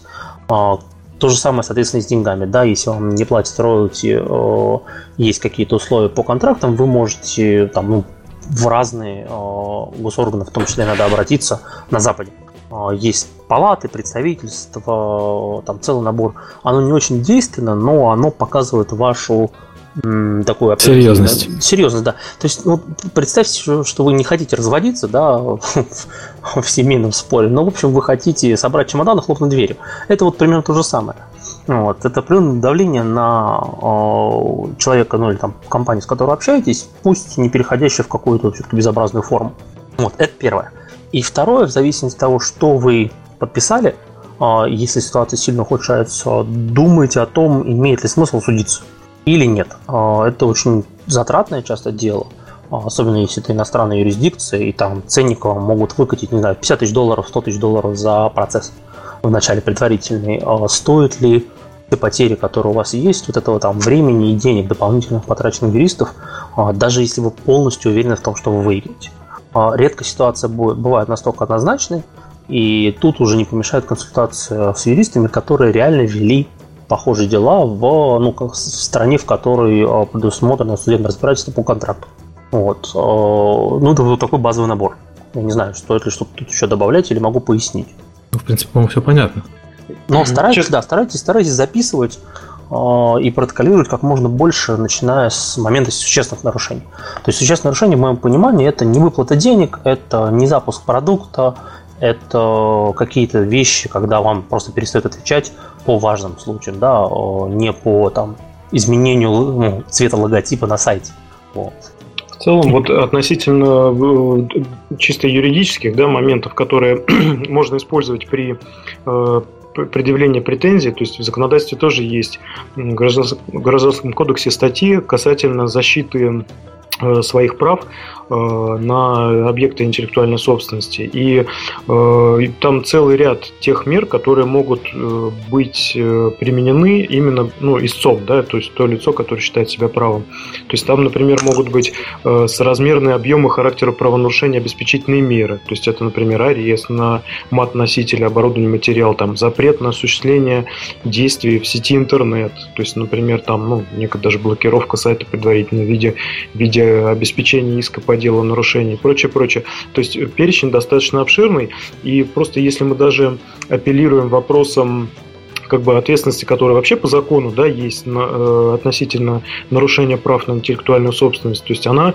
э, чисто по закону варьируется от 10 тысяч до 5 миллионов рублей э, за каждый случай нарушения э, права авторства да, на объект, либо там двукратная стоимость по э, прав на э, такой объект, ну это по выбору истца уже делается, а уже дополнительно к этому истец может попросить и вот такой арест, вот, который я чуть ранее сказал, наложить на объекты. То есть ответственность, ну, в принципе, достаточно суровая, с учетом того, что ну, одной из возможных мер может быть и, и даже и конфискация всего оборудования, которое было использовано для производства контрафактной продукции. Поэтому к теме судебных всяких перипетий. Это достаточно, ну, скажем так, серьезная история, которая действительно должна предваряться э, в договоре хотя бы условием о том, что любые эм, э, судебные э, какие-то, да, э, любые иски, которые повлекут за собой э, назначение судебного разбирательства, э, им должна предшествовать некая либо переписка сторон, либо переговоры, по итогам которых э, составляется некий акт. И ну, желательно закреплять также и срок для э, подачи таких уведомлений о наличии претензий, а срок, о, в течение которого такие переговоры будут проводиться, что должно по итогам переговоров быть принято, что, ну, там, как подтвердить, да, результаты э, э, проведения и так далее, и так далее. То есть, по большому счету, стороны таким образом как бы страхуются от того, что в один какой-то день одна из сторон просто подаст иск с арестом, да, считая, что ее права нарушены, а Роскомнадзор там, соответственно, э, на основании ареста суда заблокирует сайт до момента окончания разбирательства. Поэтому э, лучше вот э, себя страховать. И некоторые стороны, я знаю, ну, те, у кого, скажем так, есть соответствующие либо юристы, либо возможность привлечь таких юристов, они даже используют не российские Э, государственный судебный орган, а так называемые третейские суды, то есть, например, там э, при торгово-промышленной палате. И э, у меня был опыт участия в таких судебных разбирательствах. Я хочу сказать, что уровень, скажем так, внимательности к вашему делу со стороны судей, он просто ну, на несколько голов выше, чем в обычном российском суде, в котором огромная текучка дел, огромная, скажем так, занятость судей, и ваше дело может может быть, там э, рассматривать в течение пяти минут, выносится какое-то решение не ваше пользу, а дальше там бегайте дальше по апелляциям, по судебным приставам и так далее. То есть здесь э, авторитет вот таких третейских судов очень высок, но э, минусом этого да, ну, процесса является очень высокая стоимость такого разбирательства для сторон, потому что и сами пошлины на такое разбирательство, и плюс э, юристы, которые специализируются в таких разбирательствах, они стоят очень недешево. Но при этом стороны, получив такое решение на руки, ну, они как бы чаще всего удовлетворены им, или, по крайней мере, понимают, почему оно было принято, потому что авторитет э, судей там высочайший, по большому счету.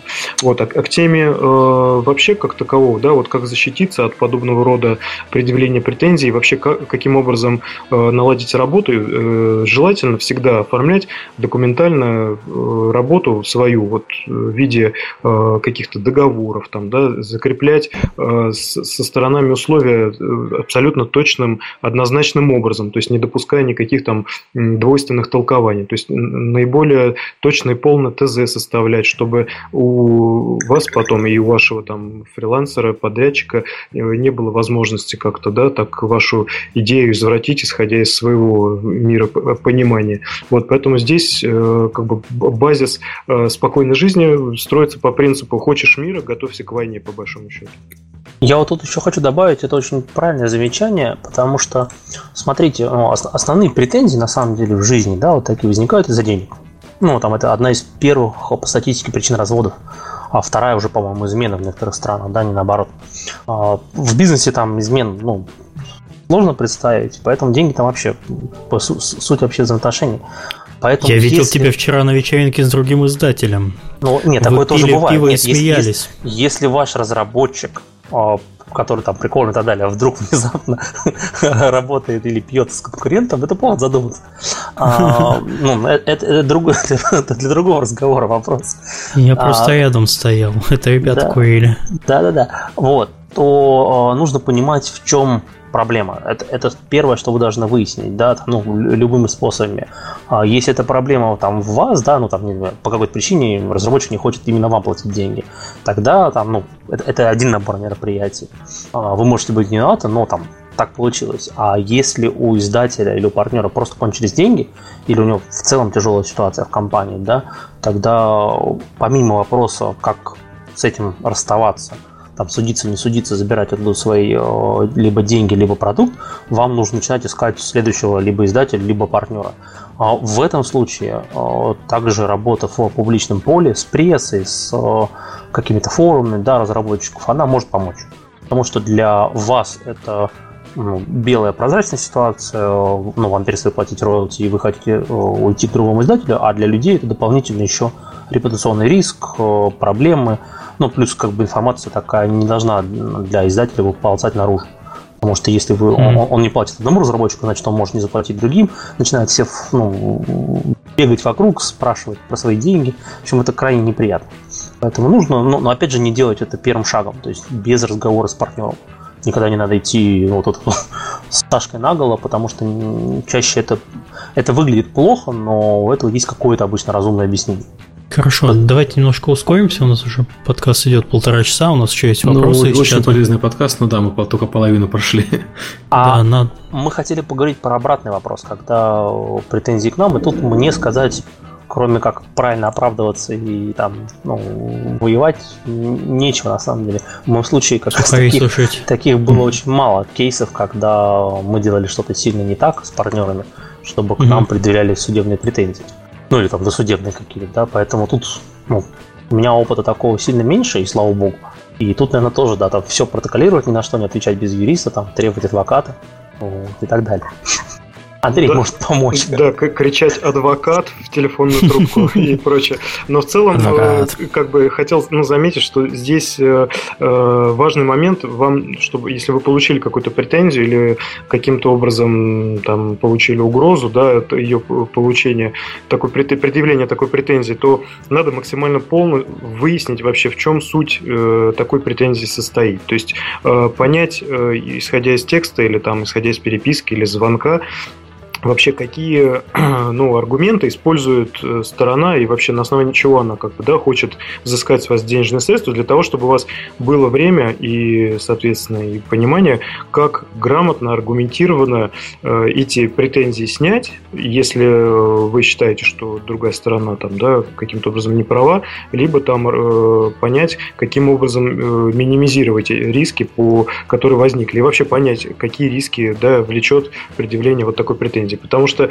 в целом, э, э, если э, другая сторона пытается злоупотреблять своим правом там, да, каким-то образом по договору или вообще по законодательству и пытаться вас каким-то образом да, нивелировать вашу позицию в бизнесе, то надо понимать, насколько и позиция другой стороны сильна, и исходя из этого уже привлекать. Потому что на самом деле, ну, мы как бы в общем рассматриваем, да, ну, то есть вам предъявили претензию, но э, некий алгоритм алгоритм, он все равно должен быть. То есть максимально полно выяснить э, ее существо и уже исходя из этого э, понять, кого вы будете привлекать для анализа и для дальнейшей работы по этой претензии.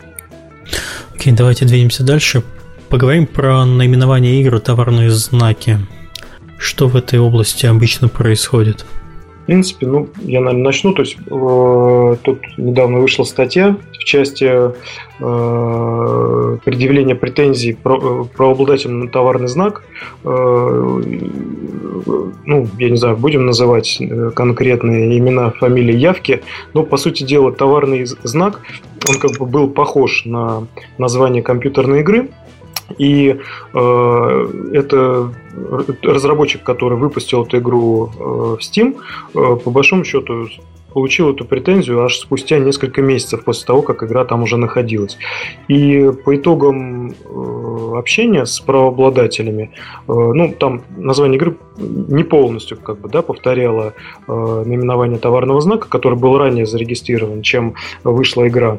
Но он, сам разработчик, в конечном счете изменил наименование своей игры, но при этом предупредил других разработчиков в этой же статье, что, друзья, так и так, вот вы понимаете, да, что подобного рода претензии, они, ну, во-первых, должны изначально анализироваться э, юристами и вообще людьми, которые понимают хоть что-то в законодательстве о товарных знаках, об интеллектуальной собственности, для того, чтобы ну, не, не оголтело как бы принимать позицию э, правообладателя на товарный знак, а хотя бы понять, как можно защититься. Потому что э, существо вопроса, по большому счету, э, состояло в том, что э, товарный знак, который был зарегистрирован ранее, он как бы, ну, э, он скажем так, наименование игры было сходно до степени смешения с, с этим товарным знаком, как считал правообладатель.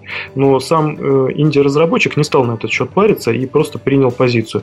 Между тем, как бы, ну, когда мы такой вопрос должны рассматривать, то есть нам необходимо понимать, что, во-первых, товарные знаки, они всегда регистрируются на конкретной территории. То есть надо сначала понимать вообще на российском э, пространстве, если вы, ну, там, в России, да, где-то действуете, он действует или нет. То есть имеют ли право они именно э, Э, апеллировать к тому, что на территории России вы не правы со своим наименованием или не имеют. Вот. Второй вопрос – это классы. Э, товарный знак всегда регистрируется э, под определенные классы его использования. То есть, ну, если вы богатый человек, вы зачастую можете зарегистрировать на все классы использования, это достаточно дорого стоит, но, по крайней мере, покроете все случаи использования своего товарного знака. Ну, даже если, одну минутку, если на все знаки, использование товарных знаков на все знаки, но не реализую, это. То есть я зарегистрирую и права на использование игры, но игру не выпущу в течение скольки там 10-15 лет, тоже все равно пропадет в этой категории, разве нет? Да, да, все верно. То есть, но это нужно в любом случае будет доказывать тому лицу, кто, э, ну, как бы, да, будет оспаривать эту позицию. То есть оно должно доказать, что товарный знак по факту не использовался. И таким образом у этого лица возникло э, право на реализацию своих, как бы, да, там, идей, обозначений э, вот в отношении определенных товаров. Поэтому, э, как бы, здесь э, ну, правообладатели нечистоплотные, да, вот, которым таким подобным образом действуют, они выпускают там какую-то сувенирку незначительную по определенной категории, и таким образом э, пытаются это все закрыть. Но э, при более сильной юридической позиции и вообще возможностях да, э, э, ответчика, по большому счету, то есть того лица, кому предъявлены претензии, то это тоже можно будет оспорить. То есть здесь, как бы, видите, это такие некие качели между истцом и ответчиком. То есть если истец наезжает на вас и говорит, вот, у меня есть товарный знак, ты не прав, мы сейчас тебя вообще арестуем, засудим, то есть вы должны понимать, какие силы в вашем распоряжении имеются для того, чтобы аргументированно и точно ему а, возразить, либо и принять его позицию. Вот. Э, с точки зрения вот как бы вот конкретно этой ситуации вот с, инди-разработчиком, ну, он просто посетовал на то, что да, ему пришлось изменить, но по истечению пяти месяцев у него, я так понял, уже хвост доходов от игры был настолько незначительный, что в целом он э, сменил наименование. И, по сути дела, пожаловался только на то, что э, все рекламные материалы и стримы которые вышли в, да, ну, в интернете и вообще относятся к его игре, по сути дела, относятся теперь к несуществующей игре. То есть пользователю, чтобы найти уже новое наименование игры, придется там дополнительно покопаться. Отлично. А, Я хотел одну маленькую а, дополнение внести, важное, очень ценное, опять же, жизненного опыта. А, если вы планируете с кем-то разбираться все-таки по таким вещам, вот как товарный знак, регистрация, какие-то там, опять же, вопросы роют и так далее, но вне зависимости от того, насколько это чистоплотно, уж простите, а, давайте возможность э, ну, той стороне ошибиться первой. Вот есть масса способов, как сделать так, а, или, по крайней мере, проследить, что они нарушили дополнительный договор, то есть они создают себе еще проблемы, после которых, в общем-то, ну, им становится крайне тяжело дальнейшие претензии предъявлять. Это вот такая необходимая жизненная, к сожалению, тактика. Да, а, не лезть в бутылку и иногда выждать а, для того, чтобы просто ну, сохранить за собой больше прав предъявлять претензии. Okay. Так, давайте двинемся дальше. А, отношения между разработчиком и издателем, что учитывать, как составлять договор в свою пользу, права на распространение контента третьими сторонами, сторонними издателями. Ну, мы, наверное, да. эту тему частично затронули раньше, да, когда да, разбирали, было. да? Вот. То есть апеллируйте вот к тому, что по, по большому счету Алекс э, сказал э, в части деталей э, таких, такого рода договоров. То есть э, он очень подробно обозначил эту практику. Я считаю, что ну, по большому счету, э, дополнив этот договор э, предметом и способом использования, вы получите на выходе достаточно полный документ, который хотя бы ну, вы системно будете понимать. Окей, okay. про персональные данные. Что это такое, как грамотно их обрабатывать, ответственность за нарушение законодательства? Да, тут как бы такой момент, я ну, кратко скажу, потому что у нас время лимитировано. Здесь э, с 1 июля очень сильно увеличиваются штрафы в Российской Федерации относительно неправильного использования и вообще обработки персональных данных. То есть, если раньше штраф там, на юрлицо был там, 10 тысяч рублей, то с 1 июля там, штрафы взлетают просто там, до 300 тысяч рублей. Поэтому вот к теме персональных данных важно понимать, что м- должно быть э, обязательно э, некое пользовательское соглашение оборудования и политика и, и обработки таких персональных данных вот просто как минимум на сайте. Потому что э, ну, законодательство достаточно в этом плане запутанное. Там есть требования как э, Роскомнадзора э, относительно порядка обработки этих данных, так и э, требования ФСБ и ВСТЭК относительно тоже там защиты баз данных, категорий присвоения и прочее, прочее, прочее. Просто в силу ну, такой узкой, узкой специальной как бы, да, направленности этой области права я не буду тут особо раскрывать этот вопрос. Просто хотел бы обратить внимание, чтобы вы вот по крайней мере до 1 июля озаботились этим вопросом и хотя бы ну, понимали, что у вас базовый, как, в базовой э, вашей деятельности этот э, вопрос закрывается. Потому что многие компании, ну, тоже они как бы смотрят, ну, что такое персональные данные, даже они не понимают, о чем речь. А между тем, это вот, ну, в свете последних тенденций уже э, Роскомнадзором под такими данными понимаются куки и IP-адреса. И как только IP-адрес где-то там собирается или анализируется, уже можно вести речь о том, что это законодательство, эта область права, как бы, да, она используется такой стороной, ну, такая сторона становится оператором персональных данных, и там э, куча сопутствующих действий, уведомления Роскомнадзора и прочее, прочее, прочее. Поэтому, э, друзья, не, не забывайте, что такая область вообще есть, и как бы вы э, обратите на нее внимание, по крайней мере, небольшой лак по времени еще есть для того, чтобы привести свои дела в порядок. Я теперь ну, знаю, что нужно отвечать на вопрос. Я тебя по IP вычислю, а ты можешь спросить, а у вас на... а вы подписывали вообще соглашение о персональных данных, а? 300 тысяч рублей, пожалуйста, и потом вычисляй сколько хочешь. Есть вопрос к Андрею на эту тему, дополнительный. А, потому что мы никогда не прорабатывали, и я даже не представляю, как это лучше сделать.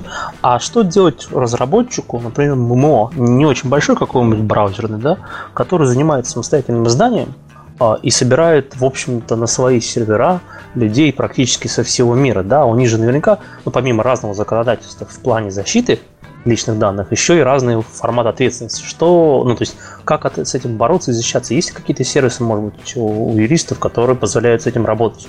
Ну, в принципе, э, и юристов, которые специализируются именно в персональных данных, да, они есть, конечно.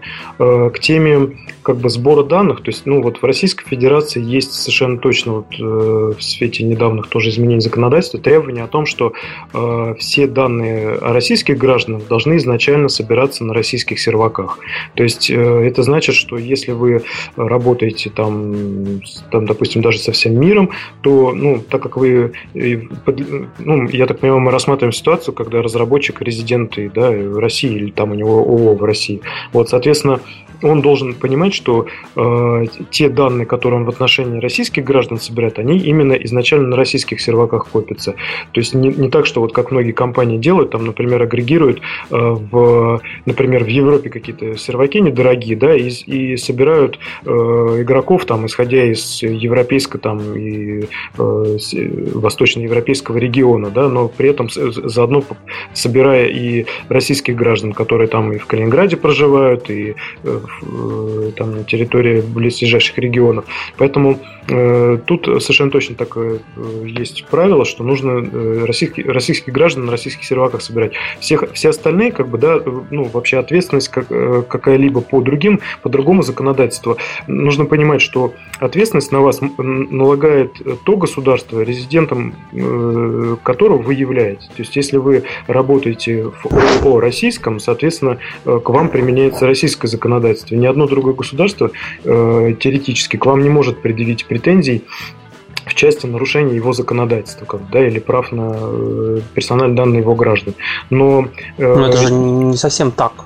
Ну, э, Судил как раз по нашему Роскомнадзору и там LinkedIn, да, например, у которого вроде не было офиса здесь, оно собирало данные, ему просто запрещали здесь работать. Ну и мешали, до сих пор мешают. Ну, то есть, как бы это обратная ситуация, да, то есть LinkedIn э, американская компания, то есть я просто как бы вел речь о российской компании, в отношении которой какие-то санкции применяются. То есть если э, речь о ситуации с LinkedIn, то есть там э, вот как раз про российские, собственно, базы данных и была проблема, то есть, да, что LinkedIn изначально данные о российских гражданах не обрабатывал на серваках именно находящихся в России. И, насколько я понял их позицию, они вообще фундаментально отказались с Роскомнадзором сотрудничать на этот счет.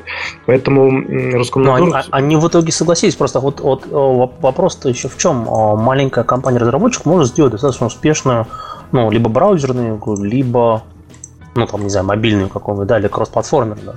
Вот как э, этой компании не получить блок своей игры, там, не знаю, в Германии, где очень вообще жесткое законодательство по защите э, персональных данных и там, платежей и всего. И в какой-нибудь еще, там, не знаю, на Филиппинах. Вот, то есть как э, узнать о том, где это сейчас ну, как защищается, рассматривается. То есть, ну или хорошо, вопрос, как восточноевропейскому разработчику узнать о том, что в России такое законодательство. Он же не подчеркнет эту информацию, пока здесь никак не запустится. Ну и потом может получить блок сайта, да? Да, к сожалению, здесь э, вот, наверное, мы чуть ранее тоже этот вопрос поднимали. Кому обращаться, если вы выходите на международные рынки? То есть желательно иметь или бездева, э, у которого есть выходы, или, по крайней мере, юриста, у которого есть выходы на э, соответствующие там или юрфирмы, или специалистов на этих территориях, и выяснять особенности законодательства этих стран. Потому что в том же Европейском Союзе есть директивы, так называемые, да, то есть которые каким-то образом наднационально устанавливают правила работы. Каждая страна принимает в развитии этих директив свои национальные акты, то есть надо понимать, да, что они тоже могут где-то в деталях там отличаться э, применительно к конкретной стране. Поэтому, э, если вы выходите на международные рынки, ну, то есть, соответственно, и подход то, тоже должен быть точечно международный. Ну, я думаю, что если крупный издатель вас берет, то, скорее всего, у такого крупного издателя есть офисы в во многих странах мира, и юристы работают, работающие в этих офисах, владеют специализацией, вот прям имеют специализацию прям по конкретной стране, где они находятся, или, по крайней мере, знают э, информацию по региону, где, который они обслуживают. Ну да, там это вообще проблема издателя на самом деле становится, то есть там с разработчика чаще всего это снимается задача. Ну хорошо, давайте. Да. Следующий вопрос. Отношения с пользователями. Как бороться со злостными пользователями, который заплатил, а платеж это зло, но при этом все ассеты да. игрок оставил себе, да, чарджбеки. Как работать?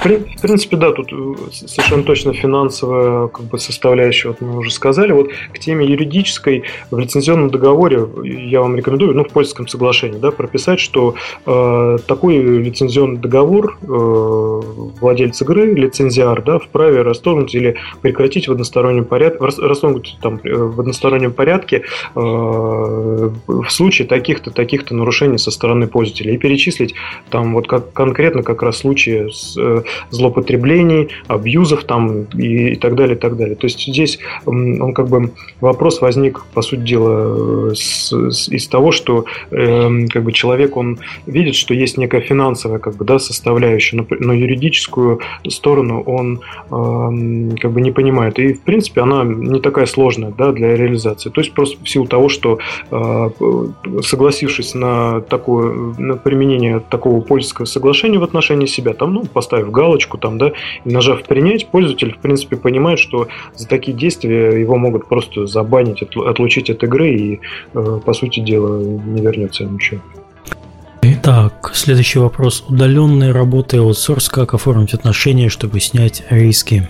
Да, здесь как бы вопрос больше был тоже вот к теме работы с фрилансерами, то есть как, угу. как да, грамотно оформить отношения, то есть насколько с каждой из сторон э, подходить э, более обоснованно для э, снятия своих рисков. То есть если вот, например, вы выступаете заказчиком, то я, конечно, рекомендовал бы оформлять гражданско-правовой договор, потому что, ну, разница такая, да, то есть есть трудовое законодательство, есть законодательство гражданское. И вот трудовое законодательство, оно гораздо более ощутимо предоставляет э, ну, больше льгот и прав э, в отношениях, чем законодательство гражданско-правовое. То есть э, в силу того, что когда у работника ну, там возникают трудовые отношения, ну, мы все более-менее понимаем, да, что это и предоставление работы, и своевременная выплата там, заработной платы, и отдых, и прочие, прочие, прочие льготы по трудовому законодательству. Поэтому, как бы, когда вы заказчик, вам, конечно, необходимо оформить гражданско-правовой договор, в котором объем работ изначально фиксирован, да, то есть там не будет, что э, с 10 до 7 работать так, там будет так, что разработать 10 иконок там, да, для такой-то игры, и все. Вот, такой гражданско-правовой договор, в принципе, он э, с этой точки зрения Э, снимет риски относительно признания этих отношений трудовыми по факту, да, ну и, соответственно, снимет риски того, что э, такой исполнитель захочет обратиться там или в трудовую инспекцию, или э, каким-то образом э, на себя больше льгот вытянуть, и э, он как бы совершенно точно уже будет оперировать вопросами э, гражданского законодательства в части ответственности сторон, там, сроков выполнения, ответственности за невыполнение и так далее. То, что мы ранее обсуждали, обсуждали относительно договоров э, в части э, их деталей, там, да, то есть сроки, э, там, промежуточные, да, обязательно в том числе там какая-то оплата, исходя из завершенности определенного этапа и прочее, это тоже вот в таком гражданском правом договоре обязательно учитывать. Потому что в целом, ну, вот даже ряд команд, с кем я встречался на DevGAM, работали люди, то есть мы, говорит, привлекли 20 художников, уже полгода, говорит, они нам что-то рисуют, уже что-то мы делаем. Я говорю, а хоть один лицензионный договор или хотя бы там гражданско-правовой договор вы заключили? Нет, мы ничего не заключили. То есть поэтому, как бы помимо рисков того, что художник просто там возьмет деньги и сольется, тут надо учитывать еще и риски законодательства по интеллектуальной собственности, да, то есть и по авторскому праву, что э, не э, переданные права такого художника, они и не считаются предоставленными или переданными вам. Поэтому, э, используя эти объекты в дальнейшем, в вашей игре, вы вот можете налететь еще э, и на возможные претензии со стороны такого лица, который да, вам такие права не предоставлял. Вот, если вы работник, ну и, грубо говоря, исполнитель, то тут, конечно, э, аутсорс, вот люди спрашивали э, про удаленную работу, да, то есть удаленная работа, она тоже регулируется законодательства. В части в Трудовом кодексе вот есть да, раздел целый, ну, он называется дистанционная работа. Но и, э, большей частью это, конечно, применимо уже к тем э, сотрудникам, работникам, да, которые э, у компании как бы удаленно, по сути дела, работают. То есть там тоже закреплены определенные э, права и обязанности, но там большой плюс, что на такое лицо распространяются все гарантии трудового законодательства, которые я чуть ранее там обозначал. Поэтому э, тут тоже вам как э, фрилансеру ну, ну надо понимать, если вы э, работаете там, да, с какими-то заказчиками, что э, самый идеальный вариант это, конечно, в такую схему зайти. Если от вас ну, требует какого-то определенного объема работ, то э, тут тоже есть несколько аспектов, то есть в частности аспект, связанный с портфолио. Да, вот люди очень часто спрашивали, а могу я использовать вот в качестве своего портфолио, там, да, какие-то объекты, которые я создал. Вот этот вопрос надо совершенно точно в договоре обозначать, потому что если вы заключаете договор на отчуждение прав, то все права от вас переходят э, вашему э, заказчику, и никаких э, у вас прав на ваши же объекты не остается. Поэтому важно, если вы хотите как, каким-то образом да, представить э, свое произведение да, как результат своего труда, очень важно, чтобы вы э, этот пункт ввели, в том числе в раздел конфиденциальности в договоре. Хорошо, и, наверное, последний вопрос, который у нас был заготовлен, прежде чем перейти к э, вопросам из чата – штрафы и ответственность по законодательству, какие есть, как на них не попасть и как не попасть в тюрячку. Ну да, да, мы как бы немного тут э, усилили эффект, да, тюряга, она в принципе по уголовному кодексу у нас имеется э, в части нарушения законодательства по интеллектуальной собственности. Э, ну, начнем с гражданского, то есть по большому счету вот в сфере авторских прав у нас три как бы, да, основных блока, то есть это гражданская ответственность по гражданскому кодексу, ответственность по административному кодексу и ответственность по уголовному кодексу. То есть по большому счету по гражданскому кодексу мы немного много ранее рассказали, то есть это и штраф от 10 тысяч до 5 миллионов рублей за каждый случай нелегального использования, либо двукратная стоимость прав э, на объект авторского права, это по выбору да, правообладателя. И плюс то, что я ранее сказал, там обеспечительные меры, которые может э, принять истец по такому делу.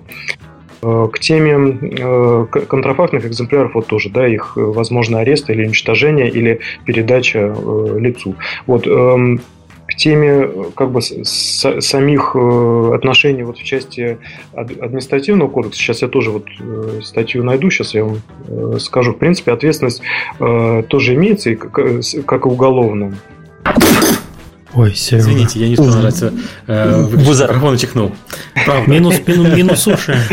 Чист, чистая правда. Да, вот. чистая правда да. Есть э, статья вот, э, в Кодексе административных правонарушениях, э, статья 7.12, нарушение авторских и смежных прав. Вот, и э, там, по большому счету, э, речь идет о чем? Ввоз, продажа, сдача в прокат или иное незаконное использование экземпляров произведений в целях извлечения доходов. В случаях, когда такие экземпляры произведений являются контрафактными.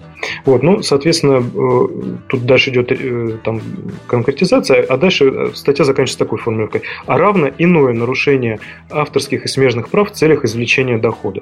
То есть, как только вы где-то засвечиваете доход, ну, цель получения дохода, да, то есть, например, там, исходя из переписки или где-то каких-то банковских счетов, которые вы э, имеете, да, там, на которые там регулярно капает системный доход, то, в принципе, уже э, при нарушении законодательства об авторском праве уже на вас может не только гражданская, но и административная ответственность налагаться. И там штрафы э, ну, на граждан от 1500 рублей до 2000 э, рублей с конфискацией э, и материалов, в том числе и оборудование, использованное для воспроизведения вот э, такого объекта. Э, должностные лица от 10 тысяч до 20 тысяч рублей, то есть если вы как бы, да, там, генеральный директор ООО, а юрлица от 30 до 40 тысяч рублей, ну также с конфискацией. Ну и самое страшное, это, да, конечно, тюряга. Но на самом деле, э, чтобы, э, так сказать, понести уголовную ответственность, вам нужно крупно постараться, по большому счету, потому что уголовный кодекс, он речь ведет о как бы, таком ущербе, как там, более 100 тысяч рублей, например, за случай использования. То есть есть статья 146 Уголовного кодекса, э, которая говорит о том, что вот там она как в двух частях, да, то есть присвоение авторства плагиат, если это деяние причинило крупный ущерб автору, э, оно наказывается штрафом в размере до 200 тысяч рублей э, или там иного дохода осужденного за период до 18 месяцев, либо обязательными работами на срок до 480 часов, либо исправительными работами на срок до 1 года. Ну, а там в самых крутых случаях там арест на срок до 6 месяцев. Но при этом как бы само понятие, вот когда присвоение авторства плагиат, если это, ну, как формулировка статьи, присвоение авторства плагиат, если это деяние причинило крупный ущерб автору или иному правообладателю. Э, оно не раскрывается вот именно в этом первом пункте.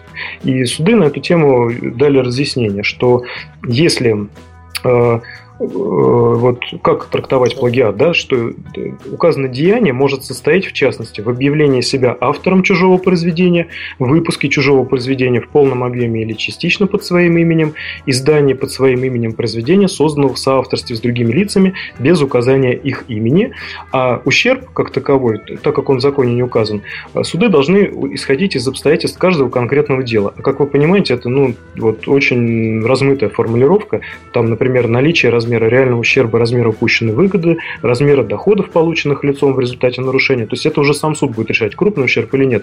И вот к теме того, что да, мы говорили про соавторство. Если вы, получается, выпустили произведение, созданное в соавторстве с другими лицами без указания их имени, то есть, ну, не, например, сочли, что там не надо их указывать, и э, каким-то образом там, да, они обойдутся без, без указания в вашем произведении, и суд счел, что ваше деяние причинило крупный ущерб автору, то теоретически это уголовная ответственность, и уже, э, соответственно, э, имеется и от, тут как бы, да, вот то, что я прочитал, уже э, определенная степень, от, извините за тавтологию, ответственности за это нарушение.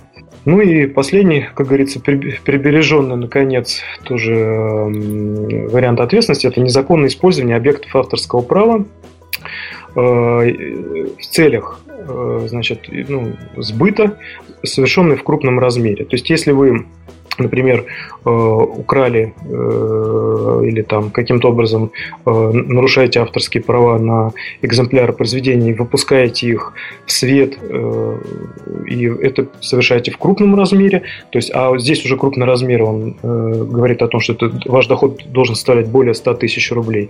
Здесь уже более существенный штраф, то есть там идет лишение свободы, ну, как крайний случай, на срок до двух лет. То есть я вот, у меня был, была практика э, работы на крупную компанию э, в России, телевизионную, э, в которой я занимался, собственно говоря, привлечением к ответственности вот пиратов, которые нарушали права. И, в принципе, ну, максимальные ответственность по законодательству судьи иногда давали. Ну, там условное решение свободы, но все равно это очень неприятно. То есть, если у вас есть судимость, по большому счету, по уголовному праву.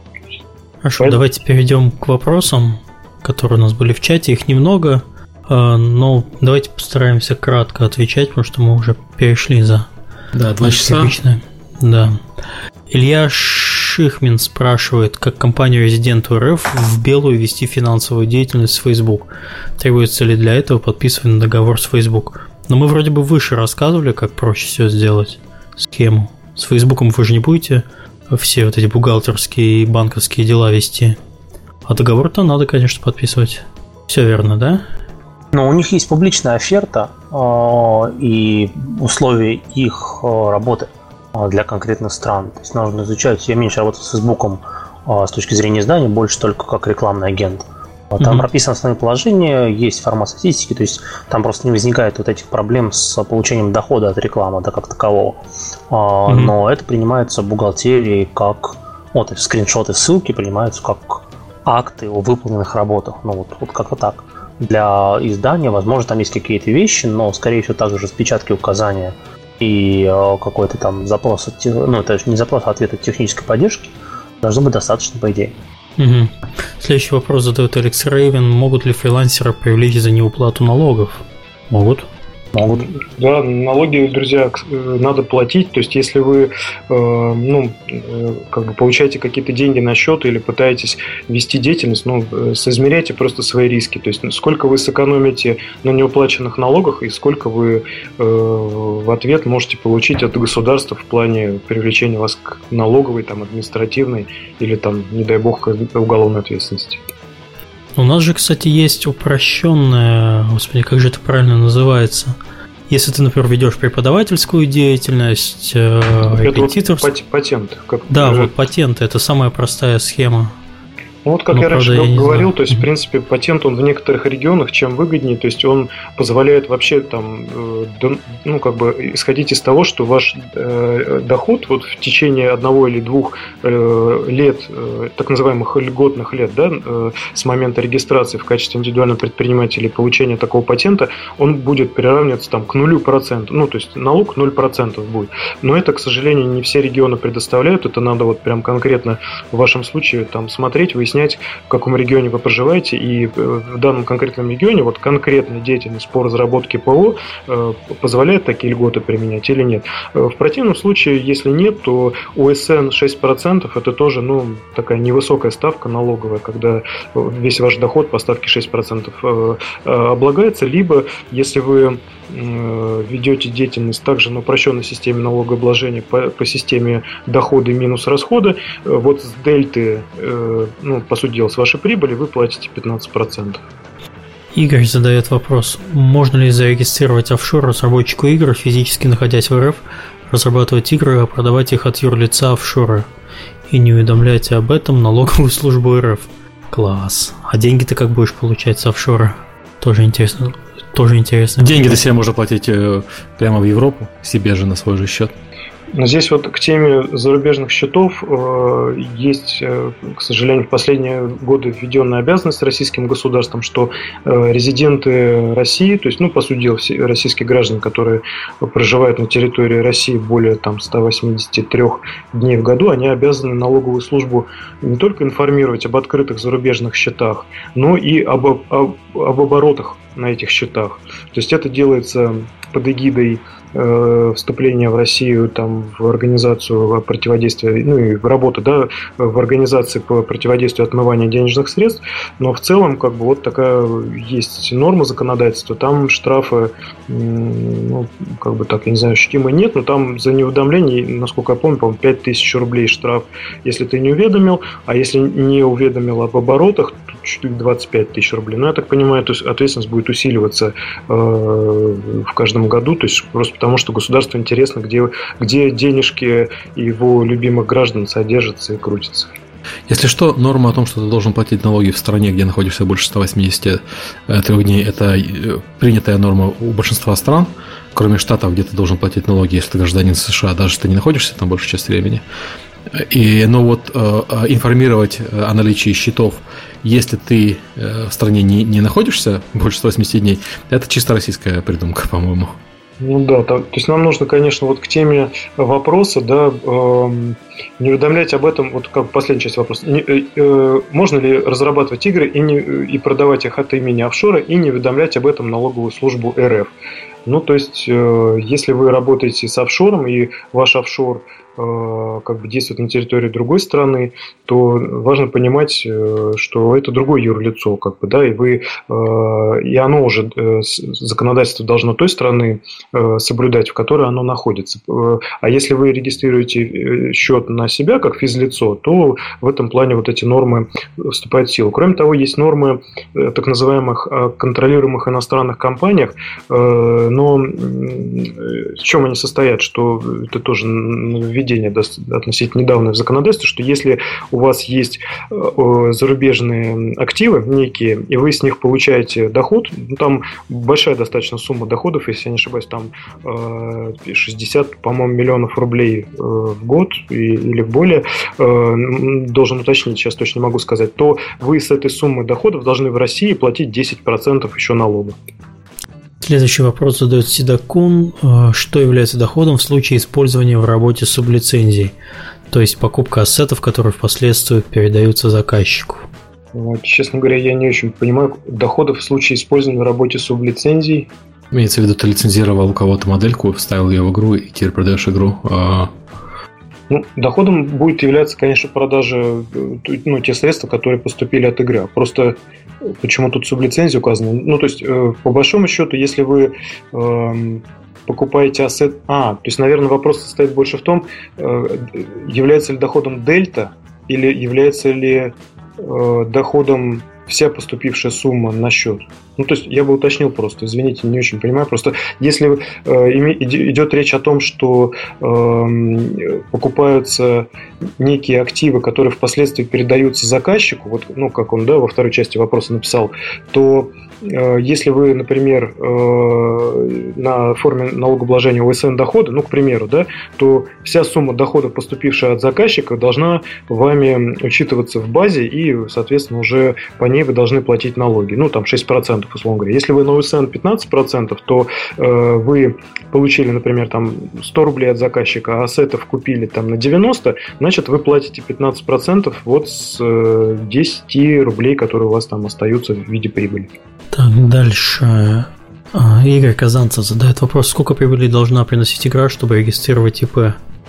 Ну, наверное, следствие и причина здесь как бы, да, тоже немножко изменены. То есть здесь, по большому счету, если вы намерены получать прибыль от игры, то регистрировать ИП или ООО надо. Ну, то есть, как бы вот, наверное, так правильно будет говорить.